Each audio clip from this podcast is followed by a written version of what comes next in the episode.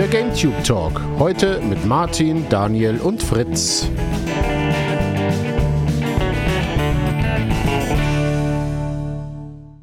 Seit einiger Zeit haben wir auf unserem Podcast ja das Erfolgsformat Die Woche. Und weil das so gut läuft, haben wir überlegt, im Sinne unserer Content-Offensive das zu erweitern auf das Jahr. Kommt jetzt nicht ganz so häufig wie die Woche, aber wir gucken mal mit dieser ersten Folge, wie das so wird. Und schauen mal zurück auf das Jahr 2023. Hallo Daniel, hallo Fritz. Hallo. Hallo. Ja, ihr guckt erwartungsvoll. Ja. Ja, du wolltest die Antwort Warst machen. so. Ähm, das war die Antwort. Das war die Antwort. Das, Ach, das war's schon. die, die, ist kurz und knackig und super. Also Ja, ich wir habe wollen- fertig wir- für jetzt. Nein, wir wollen einen Jahresrückblick machen äh, auf unser persönliches Spielejahr 2023, also das vergangene Jahr von uns dreien. Und äh, wie es inzwischen üblich ist, werden wir Awards verleihen in sechs Kategorien. Und weil das hier die GameTube Awards sind, ist die Abkürzung die GTAs. GTA 6. GTA 6. Genau. GTA äh, in sechs sechs Kategorien. Genau. Ja, die Kategorien sind bestes Spiel, schlechtestes Spiel, Überraschung des Jahres, Enttäuschung des Jahres, das overhypte Spiel, also was für uns überbewertet war, und das übersehene Spiel, praktisch unser Geheimtipp, was wurde zu Unrecht nicht beachtet. Und am Ende vielleicht, weiß nicht, ob der Fritz das noch geschafft hat. Ähm, Daniel und ich haben zusammen ja schon eine Folge gemacht zu unserem Pile of Shame 2023, recht ausführlich. Aber mich würde vielleicht interessieren, nur vom Fritz hat er vielleicht auch noch so zwei, drei, vier Spiele, die vielleicht letztes Jahr äh, released wurden und die er aber nicht geschafft hat und auch auf dem Pile of Shame gelandet sind. Können wir mal am Ende dann noch als Bonus sozusagen gucken. Das ist Wir auch wollen- alles nicht so ultra streng, äh, muss ich dazu sagen. Also ähm, wir werden die, nicht jede Kategorie so ultra streng einordnen, wie Was? es vielleicht bei anderen Awards-Shows ist. Also muss ich jetzt bei meinen vorab schon dazu sagen, ähm, es ist natürlich einiges zu diskutieren und ob eine Enttäuschung des Jahres unbedingt ein Spiel sein muss oder ob ein Du bist die Überhype- Enttäuschung des Jahres dann. ja, das ist klar. äh, ob ein, äh, ich zum Beispiel kann bei Overhyped was sagen, was jetzt nicht Okay. unbedingt das Spiel selbst angeht. Ne? Also seid, äh, seid äh, nicht so streng mit uns und wir werden auch keine Award äh, Trophäen an die Publisher oder Studios überreichen, es sei denn, sie überreichen uns einen sehr großen Scheck im Gegenzug. ne? Aber äh, was wir ihr müsst mit der stattdessen machen Tonspur hier werden, leben. Ja. Was wir stattdessen machen werden, und was eine coole Idee war von Daniel, dass wir vorher immer noch mal raten, was wohl die anderen in der jeweiligen Kategorie gewählt haben. So, das ist natürlich immer so ein bisschen so ein Meta-Ding. Bei ein paar Sachen ist es vielleicht nicht so schwer, mal gucken, aber es wird spannend. Ich habe mir Notizen gemacht für jeden von euch, für jede Kategorie. Ich mir auch. Na, dann ist ja alles perfekt. Und wir fangen mit der Kategorie Bestes Spiel an. So hier der, der praktisch, wie soll man das sagen? Das Anti, wo immer das Spannende sonst auch hinten gelegt wird und dann immer so viel Blabla vorne weg. Das machen wir nicht. Wir fangen gleich mit der besten Kategorie an, mit dem besten Spiel. Und wer möchte von euch beiden damit anfangen mit seinem besten Spiel? Ja, wir müssen ja erstmal raten. Ja, aber erstmal erst mal sagt jetzt, wer anfängt und dann raten die anderen beiden, was das wohl ist für den. Und dann darf der es sagen. Ich würde vorschlagen, der Fritz fängt an, weil es, äh, glaube ich, äh, insgesamt vielleicht Okay. die größte Überraschung wäre. Das heißt, der Dann- Fritz nennt gleich sein Spiel des Jahres und Martin und ich, wir äh, picken vorher, was wir glauben, was er Ja. zum Spiel des Jahres Okay. wählt. Martin, du fängst an. Was glaubst Du du? willst noch spicken bei mir. Na gut, aber ich sag's trotzdem. Also, ich habe zwei Sachen mir aufgeschrieben. Ich sag erst das zweite, was ich glaube nicht ist, aber was es sein Ich glaube, könnte. wir, wir verbrauchen in diesem Podcast mehr Zeit für das Klären der, der, der, der Rahmenabläufe. Ja, das ist aber wichtig. Äh, Gerade ja, bei, das bei, wichtig. bei einer, Das bei einer Premiere wie hier das Jahr zum ersten Mal, da müssten wir schon mal erstmal das klären. kommt mir äh, alles es irgendwie sehr bekannt vor. Also ganz einfach, Martin rät, was ist Fritz Spiel des Jahres? Ah, Okay, das ist. Ich sag Lords of the Fallen. Das ist Was war denn das andere gewesen bei dir? Armored Core 6, aber das, äh, na, das ist auch ein cooles Spiel, aber ich glaube nicht, dass es so weit oben steht dann insgesamt. Lords of the Fallen ist mein Tipp. Ich sage auch Lords of the Fallen. Da liegt ihr beide falsch. Oh, Gott. Es wird vielleicht hier noch auftauchen, aber äh, äh, es ist es nicht tatsächlich. Ähm, äh, äh, Best- Armored Core hatte ich tatsächlich in meiner, in meiner äh, Shortlist für, Okay, die, für cool. die besten Spiele. Gut. Da war auch sowas wie drin wie das Metroid Prime, Prime Remaster oder auch das Resident Evil 2 Remake oder auch Lies of P, was mir auch wirklich Resident gut Evil 4 gefallen hat. du? Äh, Resident Evil 4 Remake so rum, was mir auch super gut gefallen hat. Aber ähm, Spiel des Jahres ist für mich das System Shock Remake gewesen Oh, weil es Oho, so das freut mich. ein, eine Punktlandung in Sachen Stil und Spielbarkeit war und so gut nochmal gezeigt hat, dass Spieldesign auch eben doch anders geht. dass es ohne irgendwie äh, künstliche in die Länge ziehen geht, dass es ähm, ohne auch zu viele Textlogs und Audiologs geht, sondern mit der, mit der gerade der richtigen Menge davon, ähm, dass es mit einem sehr, sehr markanten Stil geht und auch, dass es geht, dass man jahrelang an einem Spiel arbeitet, vielleicht auch ganz schön hin und her schweift ähm, und am Ende halt trotzdem was richtig, richtig Gutes bei rauskommt. Und ähm, jetzt kommt der, kommt der Kniff an der Sache. Ich bin noch nicht mal komplett durch. Also, weil einfach irgendwas ist immer, aber ich bin noch nicht komplett, aber es ist trotzdem, ich finde es trotzdem einfach so gut. Und das, obwohl ich so viele Versionen noch davon gespielt habe über die Jahre. Ich habe auch, ich habe dieses Intro-Level, also es ist, ich habe noch nie bei einem Spiel so miterleben können, wie es iteriert.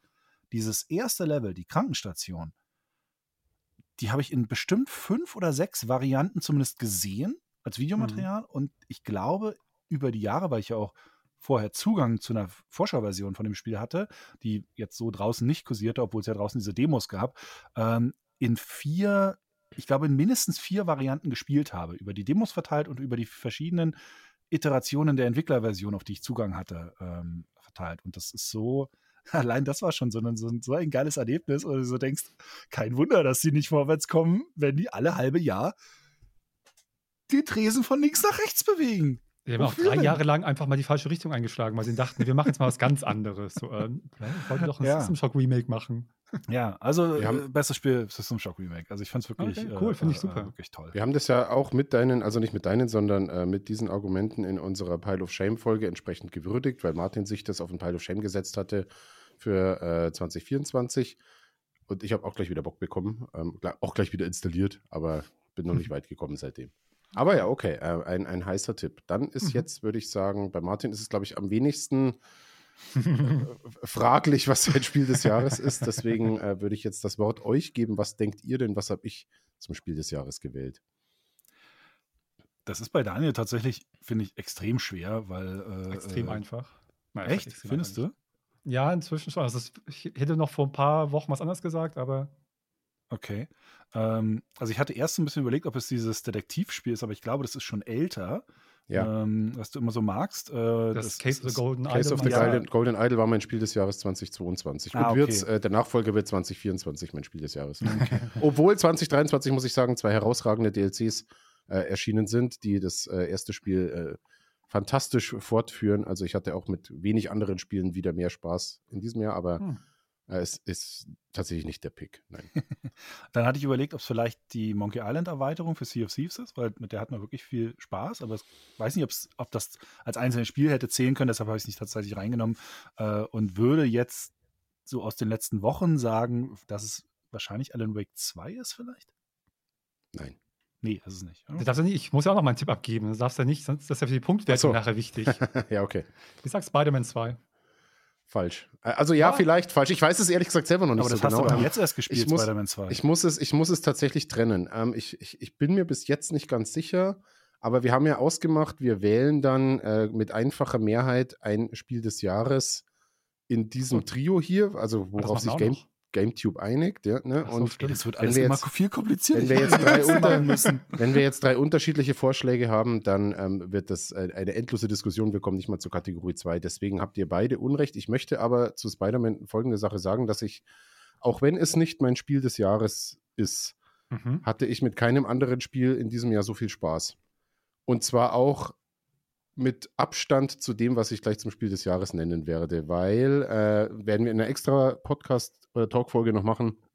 Ich halte Spider-Man 2 für das spaßigste Spiel, an dem ich am meisten Freude hatte, wo ich äh, jede Sekunde dermaßen genossen habe bislang, was ich nicht auf dem Zettel hatte, dass das so, so toll ist in so vielerlei Hinsicht, aber weil da auch so Faktoren reinspielen wie, ähm, dass es ein PS5-Spiel ist und deren Stärken umsetzt in technischer Hinsicht, DualSense, ähm, wie es aussieht, wie es läuft, wie schnell ich in diesem Spiel bin, wie schnell ich im Spiel von A nach B komme und lauter solche Sachen. Also so, ne, Quality of Life ähm, geht nicht besser, aber Spiel des Jahres ist es trotzdem nicht, denn Spiel des Jahres ist ein anderes.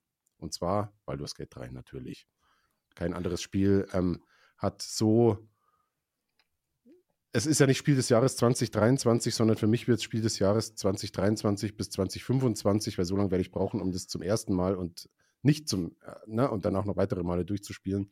Ähm, das ist schon eine ganz eigene Liga und da kommt auch, auch wenn ich mit Spider-Man 2 mehr Spaß hatte, auf, also bei Spider-Man 2 macht wirklich jede Sekunde Spaß, bei Baldur's Gate 2, äh, Baldur's Gate 3 machen vielleicht auch mal 10 Sekunden keinen Spaß zwischendurch, äh, aber trotzdem ist es das äh, auch wichtigere Werk.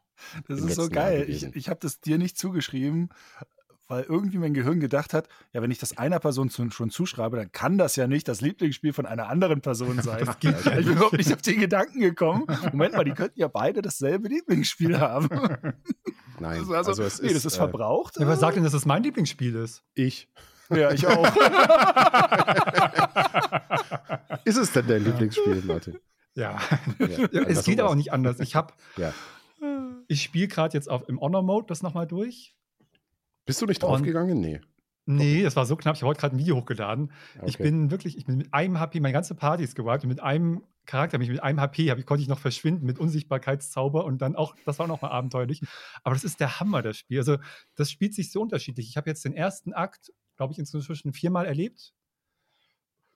Ähm, ziemlich ausführlich. Und das ist Wahnsinn, wie unterschiedlich das schon ist und was man da machen kann. Auf so verschiedene Art und Weisen. Die Kämpfe, die Quests, die Geschichten, die Kleinigkeiten, die Interaktion zwischen den Charakteren, was du entscheidest, in welcher Reihenfolge du das machst, wie sich das auswirkt. Also, ich bin immer wieder aufs Neue fasziniert, obwohl ich inzwischen über 300 Stunden in diesem Spiel habe. Und es ist halt mhm. Wahnsinn, dass, dass mich das Spiel immer noch überraschen kann. Also wirklich überraschen, nicht nur so ein bisschen, oh, das ist ja mal ganz nett und das ist ja mal, sondern wirklich, dass ich denke, das ist ja, das habe ich, das wusste ich überhaupt nicht, dass das gibt, dass das geht. Es, ich bin immer noch überrascht von, vom Writing. Ich habe immer noch neue Szenen und Dialoge und Sequenzen und das Writing liebe ich jedes Mal.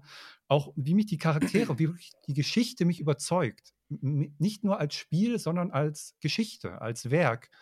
Ich habe mir dann zum Beispiel in diesem Run eigentlich vorgenommen gehabt, so ein bisschen, so richtig, ich plane das nicht komplett durch, aber ich habe so ein bisschen eine Idee, was ich spielen möchte und ich hatte auch eine Idee zum Beispiel, was ich was mein Charakter ist. Und dann dachte ich, okay, ich möchte eigentlich ganz, ganz eine äh, Romanze mit der Shadowheart haben. Das passt eigentlich auch ganz gut zu meinem Hintergrund. Und dann hat sich das komplett anders entwickelt. Und aber so ganz organisch. Und, ich, und dann passt es aber auch so richtig. Weil dann ist die irgendwie die ganze Zeit voll bockig mit mir, so, weil ich am Anfang irgendwie mal ihre Schar kritisiert habe. Und jetzt die ganze Zeit immer, die aber so richtig krass. Und ich denke, oh, das ist ein bisschen hart jetzt, weil dann sagt sie immer solche Sachen wie, ja, ich weiß nicht, am Anfang konnte ich nicht leiden, aber jetzt weiß ich nicht, immerhin kannst du die Pfeile abhalten. So, die, also solche Sachen sagt die halt wirklich so, boah, was ist jetzt los? Und, und dann habe ich aber plötzlich mit der Karlach, dann weil irgendwie auch viel in dem Run ein bisschen stressig ist und die Shadowheart so bockig und die Karlach ist die ganze Zeit so ein Sprudel des, der Freude, die ist ja nur gut drauf und auf so einer absolut positiven Art. Und dann hat sich da das jetzt irgendwie dann entwickelt. Und das, aber das passt halt. Das ist eine Geschichte, die sich wirklich entwickelt hat. Ist nicht so wie sonst, dass ich an Punkt B Entscheidungen treffe und dann weiß ich schon, das geht in die Richtung oder das ganz bewusst mache oder auch manchmal weniger bewusst, aber das fühlt sich viel mehr real an. Und die ganz anderen Sachen, die man bei Baldur's Gate 3 weiß, das Gameplay, was noch dazu kommt, der Umfang und, und, und, und. Und da kommt einfach kein Spiel ran. Das ist mein Spiel des Jahres, es ist mein Spiel ever. Es ist das beste Spiel, das ich je gespielt habe insgesamt. Kann man nicht anders sagen, mit allem Spielt dran. Hm? Spielt da auch mit rein, dass das äh, dich mit Martin spielt ja auch äh, quasi wieder sehr nach oben gezogen hat? Mit? Nee. Nicht, nee? Also nicht okay. mit meiner Begeisterung fürs Spiel. Okay. Aber das macht es natürlich leichter, weil ich jetzt irgendwas, ein Spiel spielen kann und Content dazu machen und Guide-Videos und alles Mögliche für eine Sache. Und das geht auch nur so. Das merke ich bei anderen Sachen. Das geht nur bei Spielen, wo das Hand in Hand geht, weil die Leute merken, dass ich das liebe, dass ich das gern mache, dass ich mich auskenne und alles. Und ähm, deswegen schauen sie gerne meine Videos. Und deswegen fallen mir die Videos auch leicht und machen mir so viel Spaß. Also das geht Hand in Hand, aber das macht das Spiel nicht an sich besser. Das macht die Videos, das macht das Erstellen der Videos leichter, weil es einfach dann eine größere Freude ist, sich damit zu beschäftigen. Als wo ich bei anderen Spielen am Anfang durchaus auch gemacht habe, im letzten Jahr bei größeren Titeln, wo ich am Anfang auch mal Guides gemacht habe oder bestimmte andere Sachen. Und dann höre ich auch auf, wenn meine Begeisterung nachlässt. Ich mache das nicht einfach nur weiter, weil das praktisch gut abgerufen wird, aber ich merke, ich habe da keine Leidenschaft für, dann ebbt das auch wieder ab. Bei Baldur's Gate 3 ebbt das nicht ab, weil das Spiel mich einfach weiterhin fesselt. Auch, wie gesagt, nach über 300 Stunden inzwischen. Deswegen. Also es ist unvergleichbar, Gut. das Spiel. Schlechtestes Spiel ist unsere nächste Moment, Kategorie. Moment, dann, fass, dann fassen wir erstmal kurz zusammen. Wir haben damit zwei Stimmen für Baldur's Gate 3 und eine für System Shock Remake äh, und eine für Spider-Man 2, aber okay, die äh, ist ja wurscht. Damit geht der offizielle äh, GTA, der GameTube Award, für GTA das 6. beste Spiel 2023 an Baldur's Gate 3. Das muss man schon noch auch nochmal so zusammenfassen. Ja. Ne? Ich hoffe, dass, dann, dass es auch demnächst auf Reddit die steht und dass da dass Larian einen Tweet dazu macht und äh, das überall auf allen Gaming-Webseiten erscheint, dass wir jetzt da das beste Spiel verdienen haben, Ja. bei Baldur's Gate 3. Das wird Ja. bestimmt so passieren. Ich setze da drauf. so, jetzt aber weiter zum schlechtesten Spiel. Ähm, Die gleiche Reihenfolge mit Ja. den. Wer hat angefangen? Daniel, du hattest angefangen, oder? Nee, du. Nee, du. Genau, jetzt aber müssen Martin wir wieder ich raten, raten, was der was, Ach, stimmt, du für schlechtestes angefangen. Spiel hältst. Okay, ich, ich hab. Ich, möchtest du zuerst? Ja. Also der Fritz spielt ja alles und er hasst ich tippe auch drauf, viel. dass ihr nicht drauf kommt. Okay, ich, Ich, ich oh, gebe euch das, ist, sogar aber drei das ist aber Versuche. gemein. Was- was machst du? Ich gebe euch sogar drei Versuche. Ich wette, ihr kommt nicht drauf. drei, ich brauche ich brauch nur einen. Jeder drei Versuche. Drei Also ich würde, ich würde sie euch geben. Aber ich, ich bin Ich würde, Ich ich dachte, weiß es drei nicht. Euro, also, habe ich gesagt, dachte ich jetzt sagst Ich du. nehme die drei Euro. ähm, nee, also. Äh, Den Schein, den ja, 3-Euro-Schein gebe ich euch. Nachdem du ja ungefähr alles spielst, Fritz, und viel nicht magst, äh, ist es ganz schön schwer, objektiv Hä? einzuschätzen. Ja, du magst halt Ich viele mag- Spiele ich nicht, mag auch zu Recht. Viel, viel mehr Spiele. Als du Also nicht von, magst, von den ich Spielen, die ich dieses Jahr spiel, gespielt habe, habe, mochte ich die meisten. Ich Also- weiß, aber viele halt auch nicht und auch zu Recht. Ähm, du mochtest zum Beispiel Modern Warfare 3, äh, was ich Die Kampagne super finde. fand, ich, fand ich ja, in Ordnung. ja, also. Ich äh, glaube aber, also das ist jetzt mein Tipp, ich glaube, wenn wir nicht drauf kommen, dann ist es wahrscheinlich falsch, aber ich glaube, dass es ein Spiel ist, was dich auch, äh, was dir auch seelisch wehtut, weil du den Vorgänger so gerne mochtest. Und weil ich habe von dir keine, ein, Oh, keine Sekunde äh, auch nur annähernd positives Feedback Wie über dieses weißt, Spiel gehört. wie du sagst, das deswegen wie ich. ist mein Oh. Tipp Flashback 2. Ja, mein Tipp auch. Mein das gibt's ja wohl 2. nicht. Wie gut seid ihr bitte? Ja, Ja, natürlich. drei Versuche, Fritz. Flashback Das, 2, das hätte ich jetzt echt nicht gedacht, dass ihr das rauskriegt, weil da habe ich ja gar nicht, ich, da habe ich ja kaum drüber gesprochen. Nicht so viel. mal. Ja, aber das, was du gesagt hast, war sehr deutlich.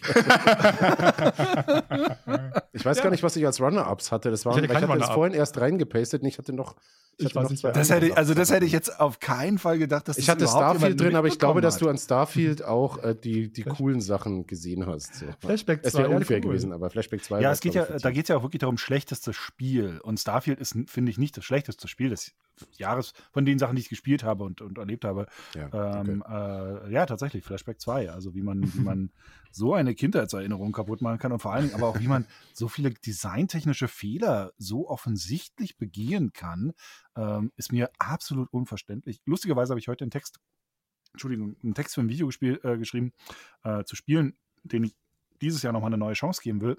Und tatsächlich ist da Flashback 2 mit dabei, weil Echt? sie äh, eine lange Liste von, von, von Updates angekündigt haben und auch schon angefangen haben zu updaten. Ich glaube nicht, dass es zu retten ist. Aber ich liebe Flashback 1 so sehr, dass ich äh, äh, bereit bin, äh, äh, ihnen irgendwann im Laufe des Jahres nochmal so, vielleicht so zwei Stunden zu geben. und dann ist aber auch Schluss. Dann ich freue mich, dass wir beide das geraten haben, Daniel. Also das hätte ich, das hätte ich auf keinen Fall gedacht, weil ich, ich könnte mich nicht erinnern, dass ich mich da irgendwo mal so, so lang und ausführlich drüber aufgehört. Aber ehrlich gesagt, ich finde nicht, dass es dieses Jahr so viele schlechte, ich habe dieses Jahr nicht viele schlechte Spiele gespielt. Also Ich die paar Spiele, die schlecht waren oder vielleicht, vielleicht schlecht waren, habe ich gar nicht unbedingt so viel gespielt. Mhm. Also ein paar, aber nicht so viele. Und selbst eine konnte ich noch was gute- abgewinnen. Das ist eine ganz gute Überleitung, weil ich hatte bis vor drei Minuten bei mir beim schlechtesten Spiel stehen, ich habe keine schlechten Spiele gespielt, deswegen habe ich keins. Und dann ist mir eingefallen, eins habe ich schon gespielt. Wenn auch nur sehr, so. sehr kurz. Ich weiß nicht, ob du es auf der Liste, ob du es gespielt hast, das ist das Problem. Aber ich habe eins, das, das ist schlecht. Und das ist aber auch genauso eine Art von Schlechtigkeit, die du hast. Die, Na dann. Was hast? Forspoken. Das hat doch Daniel nicht gespielt, oder? Das weiß ich halt nicht. Ich habe von Forspoken die Demo gespielt, ich glaube drei Minuten und dann wieder deinstalliert. Aber das äh, würde ich, das, das äh, habe ich aus reinem Desinteresse dann des, äh, deinstalliert und ich glaube, ich hätte an dem wahrscheinlich auf Dauer ein bisschen mehr Spaß gehabt als an dem, Ach, was dann letztlich gewonnen lieg hat. ich Aber ja, okay. Ich hätte halt Kurz was gedacht, dass so diese ganze Geschichte mit dem Hauptcharakter, ich glaube, das hätte ich. ich Soweit bin ich gar nicht gekommen. Ich habe nur die, nur die Demo gespielt und dann einen Kampf gemacht, glaube ich, weil man da gleich einmal Okay. kämpft. Und dann dachte ich mir so, okay, wer auch Ah, immer, schade. wer auch, wem auch immer das gefällt, have fun. Aber da konnte ich ja nicht einschätzen, wie das, also das, was ich von der Demo gesehen habe, das hat, das war, hat mir nicht ein Bild eröffnet von, wie das ganze Spiel wahrscheinlich ist und von dem, wo ich ein paar Minuten gespielt habe, das hat mir gezeigt, wie das ganze Spiel sein wird. Und dann Bei dem Spiel habe ich nur die ersten fünf Minuten gebraucht, um zu wissen, dass ich das hassen würde. Diese Szene, diese Eröffnungsszene in dem Gerichtssaal hat mir völlig gereicht. Die ist ja in der Demo nicht drin. Nee, nee, ich weiß, ich weiß, Glück, die, die. Demo Ja, hatte ich auch, genau. glaube ich, gespielt. Ich glaube, die Demo hatte ich auch gespielt. Äh, aber das war wirklich dann so schon so, okay, alles falsch gemacht, danke, fertig. Nee, Forspoken war es nicht. Fritz, Okay. was denkst du? Was? ähm, ja, weil du, weil ich auch wusste, dass du gar nicht unbedingt jetzt so viel gespielt hast dieses Jahr, äh, habe ich relativ einfach gedacht, vielleicht, vielleicht Starfield, weil da habe ich relativ viel Meckern drüber gehört. Ja, ähm, ich hatte aber auch Freude an Starfield. Ich habe sie auch jetzt noch. Das Mhm. installiere ich immer mal wieder, dann spiele ich so zwei Missionen, freue mich dran und dann deinstalliere ich es wieder, weil was anderes auf die Platte muss. Ähm, nein, beide falsch. Mein, das Schlechteste, was ich dieses Jahr gespielt habe, und ich habe tatsächlich wenig gespielt, weil ich keine Zeit habe. Und dann wähle ich natürlich auch aus, was probierst du aus, was nicht. Mhm. Ähm, aber was mich von dem, was ich ausprobiert habe, erschüttert hat, war der, die erste, ich, vielleicht war es eine halbe Stunde oder so von Redfall. Meine Fresse. Wie man da schon merkt, dass da nichts mehr kommt. So, da schießt du auf den ersten Gegner und es ist vorbei. Du hast, du, du da merkst da schon, okay, das ist so grundlegend in, sein, in seiner Grundstruktur kaputt und wurde dann aus Verzweiflung auf den Markt gehievt, damit es endlich draußen ist und die Leute wieder was anderes machen können. Aber das war katastrophal. Du hast ja sogar durchgespielt, Fritz, ne? Mit Ja, gar nicht so gemacht. wenig Freude dran oder doch. Ja. Also ich, äh, ich habe es in einer Kategorie hier bei uns auch, äh, bei uns auch mit drin als, in, als ein Runner-up in den kommenden Kategorien. Ähm, ich dadurch, dass ich es im Koop gespielt habe, hatte ich am Ende, glaube ich, dann so ein bisschen Spaß, weil du bestimmte Sachen halt im Koop dann automatisch einfach oft dann doch irgendwie Spaß machen. Ähm, aber es ist halt einfach eine, naja, wie die Headline vom Testvideo war, es ist eine Bankrotterklärung äh, an jegliche Form von gutem Spieldesign. Alles, auch da, eigentlich alles, was man falsch machen kann, ist irgendwie falsch gemacht es ist irgendwie noch ein bisschen spaßiger als ein Flashback, was, äh, was Flashback war ja auch einfach so irre kaputt. Ich konnte ja, konnte ja ab einem bestimmten Punkt gar nicht weiterspielen, Plot, Plotstopper äh, und alles gehabt. Ähm, Redfall konnte ich zumindest durchspielen, aber es war wirklich, es war traurig. Ich frage mich, ob diese Beschreibung, die Daniel gerade gesagt hat, so, es hat irgendwie so lange gedauert und kommt dann von so einem Studio und dann hat man es irgendwie rausgebracht, damit die irgendwie wieder was anderes machen können. Und das, was sie da gemacht haben, ist eigentlich gar nicht ihr Ding. Ob wir das nicht in ganz Kürze nochmal sehen werden mit dem Suicide Squad-Spiel von einem Studio, was eigentlich was ganz anders macht und eine andere Stärke hat und jetzt was rausbringt, was eigentlich gar nicht dazu passt, was so lange jetzt in der Entwicklung war, wo sie Ja. einfach jetzt irgendwann mal rausballern, damit das endlich mal weg ist. Weil Ja, das zeichnet sich so ein bisschen so ab, ich glaube, dass dass das auch das- so werden könnte. Dass das Suicide Squad insgesamt, ich glaube auch nicht so richtig, dass das ein gut, richtig gutes Spiel wird. Aber ich glaube, dass das Ja. Suicide Squad noch äh, im Gegensatz zum Redfall mehr Höhepunkte drin haben wird, weil es mehr interessante Zuspitzungen hat. Also bestimmte Level, die äh, äh, interessant gestaltet sind, bestimmte Gegnerbegegnungen, Bossgegnerbegegnungen, die interessant gestaltet sind. Insgesamt viel mehr Erzählung drin, also viel mehr Zwischensequenzen, viel mehr Inszenierung. Ähm, und das ist, ich glaube, der Anteil von diesen Momenten ist bei dem Suicide Squad deutlich höher als bei einem Redfall. Ja. Bei einem Aber Redfall die- die konntest du Grund- es ja nur erahnen. Aber ich finde halt diese Grundenttäuschung irgendwie, dass halt ein Studio, das für etwas steht, wie Arcane zum Beispiel, oder wie dann halt jetzt ähm, Ja, die, die, die Batman-Spiele gemacht haben, die halt geniale Games sind zum größten Teil, auch wenn sie ein bisschen ihre Stärken und Schwächen hatten. Und dann machen die jetzt so ein Looter-Shooter-Ding, wo Ja. du halt irgendwie nur zugeballert wirst mit Zahlen und Ja. Diese Stärken nicht so richtig zum Tragen kommen. Auch wenn du richtig sagst, glaube ich, für einen Looter-Shooter hat das dann relativ viel Story und gute Erzählung. Ja. Aber mach doch lieber einfach nur ein Spiel, was eine gute Erzählung hat und spart mit den Looter-Shooter-Multiplayer-Scheiß mit irgendwelchen Klimbim. so. ja, Aber naja, mal gucken. wie Das können wir ja bei das Jahr 2024 dann im Detail äh, besprechen, wie denn der, die Rückschau auf Suicide Squad war. Aber ja, ich bin da bei euch. Ich glaube, also ich bin sehr gespannt, wie es ankommen wird. Ich habe nicht die höchsten Erwartungen. So, was, Martin, was das ist mein schlechteste schlechtes Spiel Spiel? fehlt noch. Titel. glaub Ja. Fritz, magst du zuerst? Was hat Martin zum schlechtesten Spiel Äh, gewählt? das ist, also ich finde das echt schwierig mit diesen schlechtesten Spielen, weil Mhm. ähm, also es wäre mir nicht so wahnsinnig bewusst gewesen, dass jetzt irgendwie eins, also wo man es dann wirklich sagen kann, dass es schlechtes Spiel ist. So Enttäuschung ist noch einfacher, aber schlechtes Spiel. Deshalb war ich auch da relativ einfallslos und würde auch da auf Starfield tippen. Aber ich könnte verstehen, wenn man sagt, Nee. es ist nicht das schlechteste Spiel. Es ist halt, es hat halt viele Schwächen und ist enttäuschend insgesamt, äh, gerade auch von der Firma. Aber es ist wahrscheinlich nicht das schlechteste Spiel. Aber ich habe sicherlich nicht mitbekommen, welches schlechteste Spiel du gespielt hast. ich schon. Echt? Ja. Sagst du jetzt Starfield? Dann Ich mein sag Tipp ist Starfield. Gollum. Auch es sei denn, Aber du hast Gollum ein ist ja Gollum. dieses Jahr gespielt. Oder? Aber es ist vom letzten Jahr. Ja. Also ich glaube, es ist so. Gollum und ich es habe sei denn, du übrigens, hast ich ab hab's dem übrigens in den Feiertagen gespielt. Ich habe zwischen Weihnachten und Neujahr gespielt, Gollum. Ja. Ach so, ich dachte, das ist die, ich dachte, das hast du dieses Jahr gespielt. Deshalb Nee, ich habe zwischen Weihnachten und Neujahr gespielt. Aber es Ich wird glaube, trotzdem, wenn das, wenn das, warte mal, 15, ja. wenn das, wenn das, also ich tippe auf Gollum, es sei Mhm. denn, du hast beim Spielen diesen, du weißt, dass es Schrott ist und mit Trash-Faktor gespielt und trotzdem darüber deine Freude dran gehabt. Ne? Gibt es ja Okay. auch den Effekt. Weil oft ist halt beim- Level sollen auch gar nicht das so schlecht schlechteste sein. Spiel, was ich gespielt habe, hat, finde ich, auch immer was mit m, darüber ärgern zu tun, wie, weil man persönlich äh, sich angepisst fühlt davon, Mhm. dass das, auf was man sich eigentlich gefreut hat, so eine Scheiße ist, wie Das Flashback spielt 2 natürlich zum immer eine Beispiel Rolle. Ja, ja. Das spielt, glaube ich, Ähm, bei dem Gollum auch eine große Rolle. Also, dann sage ich es erstmal, Starfield ist mein schlechtestes Spiel des Jahres. Aber es Uh. war einigermaßen knapp und ich hatte es erst Oh, oh, woanders oh, oder auch gewonnen. ich hatte es erst woanders mit drin oder nicht da unbedingt vorne. Und tatsächlich war das dann ein Rennen zwischen Starfield und Gollum. Aber ich muss sagen, ich habe mit Gollum mehr Spaß Satz. gehabt als mit Starfield. Es ist wirklich Okay. so. Nicht, und nicht aus dem Trash-Faktor. Ich bin tatsächlich mit sehr niedrigen Erwartungen in Gollum reingegangen. Ich habe die komplette Vollscheiße erwartet, weil es ja praktisch das erste Dreivierteljahr oder so als schlechtestes Spiel des Jahres galt. Und es ist auch nicht gut. Es ist auf viele Ebenen nicht gut, es ist technisch nicht gut. Du hast ja sogar schon die gepatchte Version gespielt. Ja, ja, die kam ja irgendwann drei Monate später, irgendwann im Ja. Mai, Juni, Juni oder irgendwas kam die raus, ja. Also ich habe, technisch ist es nicht gut. Ähm, Gameplay-mäßig ist es meist belanglos bis nervig.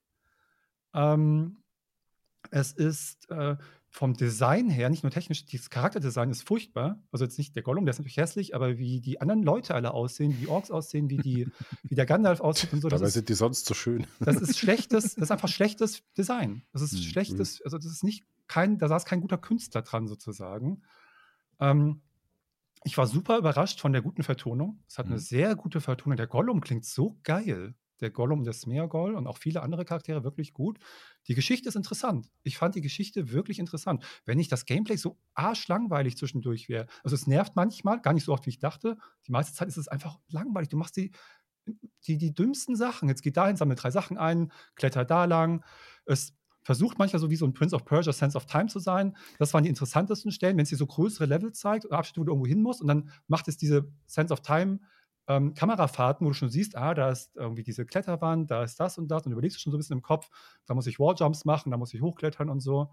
Aber es ist nie so interessant dann zu spielen wie in Ja. Prince of Persia. Hast du denn den Ähm. Elben-DLC, äh, Elbensprach-DLC auch gekauft? Ja gut, das ist natürlich dann noch der, der Punkt, der noch dazu kommt, dass es irgendwie diese DLCs gibt mit Emotes und Sprachen. Das interessiert mich halt nicht so. Und ich bin auch kein Herr der Ringe-Fan groß. Ich mag die Filme sehr gerne, aber ansonsten Ja. bin ich da emotional nicht verhangen. Deswegen habe ich auch, deswegen kann ich verstehen, wenn du halt ein Fan bist und da kommt ein Gollum-Spiel raus und das ist scheiße, dann ärgerst du dich noch mehr.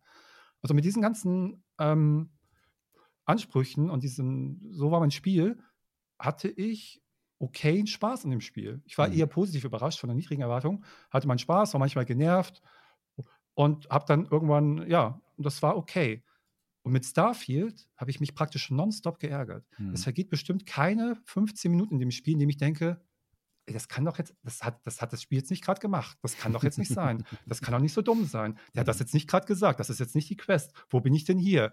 Das, das kann jetzt nicht und nicht schon wieder. Nicht ernsthaft. Es gab ungefähr Mhm. wahrscheinlich in 65 Stunden zwei oder drei Szenen, wirklich Szenen, die auch nicht lange angehalten haben, wo ich mal dachte, wow, das ist ja cool. Ja. Ungefähr einmal so in der Mitte, ne, einmal diese Mantis-Quest, diese, diese Mhm, Kopfgeldjäger-Geschichte, Hm. die hat coole Elemente, auch wie, aber auch schon wieder, auch nur ein Teil. ja, Das ist ja. auf viele Arten so schlecht erzählt und schlecht gemacht, aber Ja. ein Teil war ganz cool. Ein anderer Teil war als dieser Hunter zum ersten Mal auftaucht und dann äh, in die Constellation eindringt. Und da passiert jetzt, da passieren halt coole Sachen. Da dachte ich so, wow, das war aber auch nach fünf Minuten maximal wieder vorbei, was dann wieder sofort dumm wurde und die eigene Leistung sofort wieder konterkariert wurde mit einer schlechten Entscheidung. Und das letzte war die Entangled Quest, die beste Quest in Starfield, die auch wieder cool war, wo du ganze Zeit ähm, zwischen zwei Realitäten wechselst, aber so ohne, dass du es selber beeinflusst. Du gehst so einen Gang lang und dann bist du plötzlich im gleichen Gang, aber in einer anderen Realität. Und dann sieht er anders aus, dann sind irgendwelche Sachen auf dieser Station passiert und du musst ganz Zeit zwischen diesen beiden Realitäten navigieren. Manchmal passiert das von alleine, dass du wechselst. Manchmal kannst du selber entscheiden an bestimmten Schlüsselstellen. Du kannst in der einen Realität was machen, das beeinflusst die andere Realität. Total cool. Aber auch das haben sie geschafft, dann Scheiße zu machen. Nach ungefähr, na, da hat es vielleicht 15 Minuten gedauert, weil sie dieses, diesen Kniff mit diesem Wechsel total überstrapazieren, weil es dann irgendwie 20 Mal gemacht wird, ohne Witz. Und dann beim siebten Mal ist es dann auch langsam nicht mehr cool, weil dann hast du, äh, dann machst du es nochmal. Und dann sind diese Übergänge total nervig. Dann, aber dann hast du auch schon ja. keine Lust mehr. Und dann haben sie auch schon wieder geschafft. Ja. Und die ganzen guten Ansätze in dem Spiel, es gibt so viele gute Ansätze in dem Spiel, die sie jedes, jedes einzelne Mal verkacken.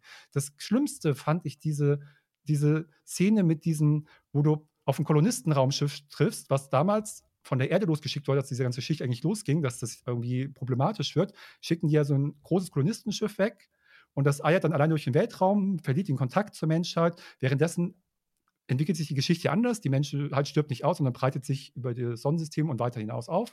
Muss die Erde zwar aufgeben. Und nach über 200 Jahren kommt dieses Kolonistenschiff zurück, hat zum ersten Mal, du bist der erste Mensch, den es seit 200 Jahren gesehen haben, die dachten eigentlich, dass sie durchs All driften, weil irgendwie auch ihr Raumschiff ein bisschen kaputt ist, dass sie die letzten Menschen überhaupt sind, im ganzen Universum, die irgendwie die paar Dutzend Leute, das sind ja nicht viele, auf dem Raumschiff, die sehen dich als ersten Menschen und erfahren, sehen neuen Menschen, erfahren, dass die Menschheit noch existiert, dass sie sich floriert, dass sie über ganz Universum.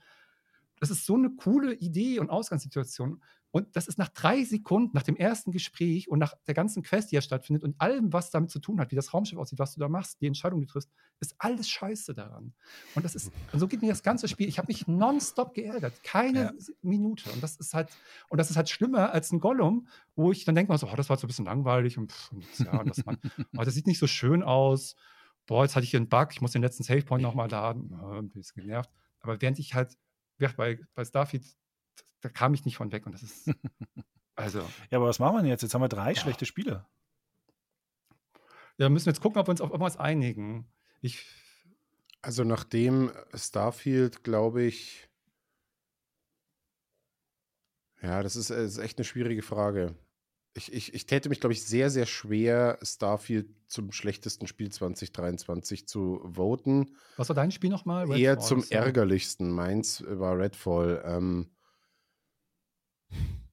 ja, das schlechteste Spiel. Das, mein Votum Problem, wäre bei Fritz. Also ich wäre bereit, äh, Flashback 2 zu sekundieren. Auch wenn ich es nicht gespielt habe, aber ich glaube ein Fritz. Weil das ist halt einfach ein Spiel, das, wenn nicht da wäre, würde es keiner vermissen. Und bei Starfield gibt es auch genug Leute, die das sehr mögen auf ihre Art und denen möchte ich jetzt auch nicht. Will ich ihn auch nicht absprechen. Das mal ganz, ich ja. kann verstehen, wenn man mit dem Spiel Spaß hat, wenn man bestimmte Sachen mag.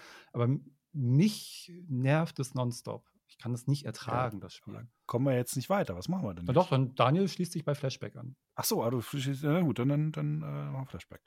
Ähm, aber ist ja nicht so schlimm. Wir haben ja noch Gelegenheiten, äh, Starfield noch anders äh, zu würdigen. zu krönen. zu würdigen. möchte ich mal sagen. Dann machen wir weiter mit der, der größten, größten Spielenttäuschung dieses Jahr. Oder ähm, machen wir es so andersrum, weil wir hatten erst das beste Spiel, schlechteste Spiel. Machen wir jetzt die Überraschung des Jahres. Achso, ja, können ja, wir auch was Positives. Machen wir die Überraschung. Ja, machen wir, ja, ja. Dann der Fritz äh, wieder. Da müsst ihr jetzt was? dann erst raten. Genau. genau. Was war Fritzens Überraschung des Jahres? Ich hab was. Ja, dann fang du mal an. Robocop. Das hatte ich nicht auf dem Zettel, aber es ist offenbar auch falsch. Ja, er nickt so ein bisschen. Äh, schüttelt so ein bisschen nee, den Kopf ganz leicht. Nicht. Das Na, schade. Das es wäre ein verdienter Sieger, muss man mal sagen. Objektiv. Es geht ja um Überraschung. Ja. Und Robocop kann nicht so wirklich eine Überraschung sein, weil ich ja schon von Terminator Resistance so begeistert war. Okay. Ja, ja du vielleicht. Ja, Aber ich glaube, insgesamt, was den Impact anging und so, war Robocop schon, äh, sollte man zumindest als äh, Runner-up oder wie sagt man, äh, Honorable Mention erwähnen. Cooles, also weil, ein cooles Spiel. Und eins der Total. schönsten. Ja, Dieses Jahr hätte man auch nicht gedacht. Cool ne? ja, ja. Also okay. Robocop war es aber nicht bei dir. Dann mein Tipp ist äh, Armored Core 6. Nee, ist es auch nicht, weil auch keine Überraschung. Also Ja. da war ich mir auch sehr sicher, dass das, ein, Okay. dass das ein sehr gutes Spiel werden würde. Vielleicht nicht ganz so in der, in der obwohl doch eigentlich, also ich habe mir schon gedacht, dass das schon ziemlich gut werden muss, weil sie sonst nicht zu der Serie zurückgekehrt wären. Wenn sie nicht wirklich auch ein bisschen einen neuen Ansatz da gefunden hätten, ähm, weil wenn man die alten gespielt hat, dann hat man da schon gemerkt, dass es da designtechnisch technisch einen gewaltigen Sprung brauchte und das Studio aber auch in der Lage war, diesen Sprung zu machen durch die Erfahrungen der Spiele dazwischen. Mhm. Wenn du die alten spielst, die haben eine gewisse Faszination, so ist es nicht, aber meine Fresse sind die auch oft sperrig und, und blöd und oh, furchtbar. Und Aber ist Core doch das halt- jetzt auch. Bitte? Also ist Armored Core 6 nicht auch sehr sperrig? Nö, Nee. nö, das ist nicht Nee? sperrig. Du musst Klar, du das kannst dich mögen, natürlich relativ stark in diesen Ausrüstungssachen verlieren, ähm, aber das ist überschaubar, ehrlich gesagt. Und, und es ist wirklich recht eingängig spielbar, wenn man so halbwegs mit dieser Art von Spiel klarkommt. Klar, die ist von Hause aus nicht unbedingt so einfach, weil du so viel koordinieren musst und so. Aber wenn du zurückgehst in diesen Genre, in den anderen Arten von Spielen, das ist echt, also Armored Core 4, 5, die Zwischenteile, das ist oft wirklich eine Qual gewesen, die zu steuern. Ähm, so, so cool die manchmal auch waren, aber es ist wirklich, oh, ey, nee, da willst du oft das Gamepad in die Ecke schmeißen und das, Da bin ich jetzt aber gespannt, was deine Ähm, Überraschung des Jahres ist. ja, äh, nee, tatsächlich, also es ist also ich, das ist tatsächlich der Bereich, wo ich die, die meisten Titel mir aufgeschrieben habe, weil ich mich nicht entscheiden konnte. Weil es wirklich, was war denn die Überraschung, wo ich wirklich so dachte, oh ja, geil, dann hatte ich erst so ein bisschen überlegt, Dead Island 2 Mhm. passt nicht, Mhm. weil war am Ende keine Überraschung mehr, weil ich äh, ein Jahr vorher schon die Preview-Version gespielt habe und die schon wirklich, wirklich gut war. Also Mhm. konnte ich mir ungefähr vorstellen, äh, positive Überraschung vom Gefühl her war, dass, dass es halt das Monkey Island-Ding gab, überhaupt, dass es das gab. Das fand ich einfach eine, eine schöne Überraschung. Ähm, Das äh, Adventure jetzt. das, also das, das, diese Monkey Island für, für Sea of Thieves. Ach so, okay. Der Tie-In. Ähm, genau. Und äh, war es aber nicht. Und am Ende ist es bei mir geschwankt zwischen Star Trek Resurgence, was mir Oh, stimmt. wirklich das Herz Ja. geöffnet hat als Star Trek-Fan. Also, weil es wirklich einfach so, äh, trotz der technischen Schwächen gerade zum Release, äh, weil es mich so vom Storytelling abgeholt hat.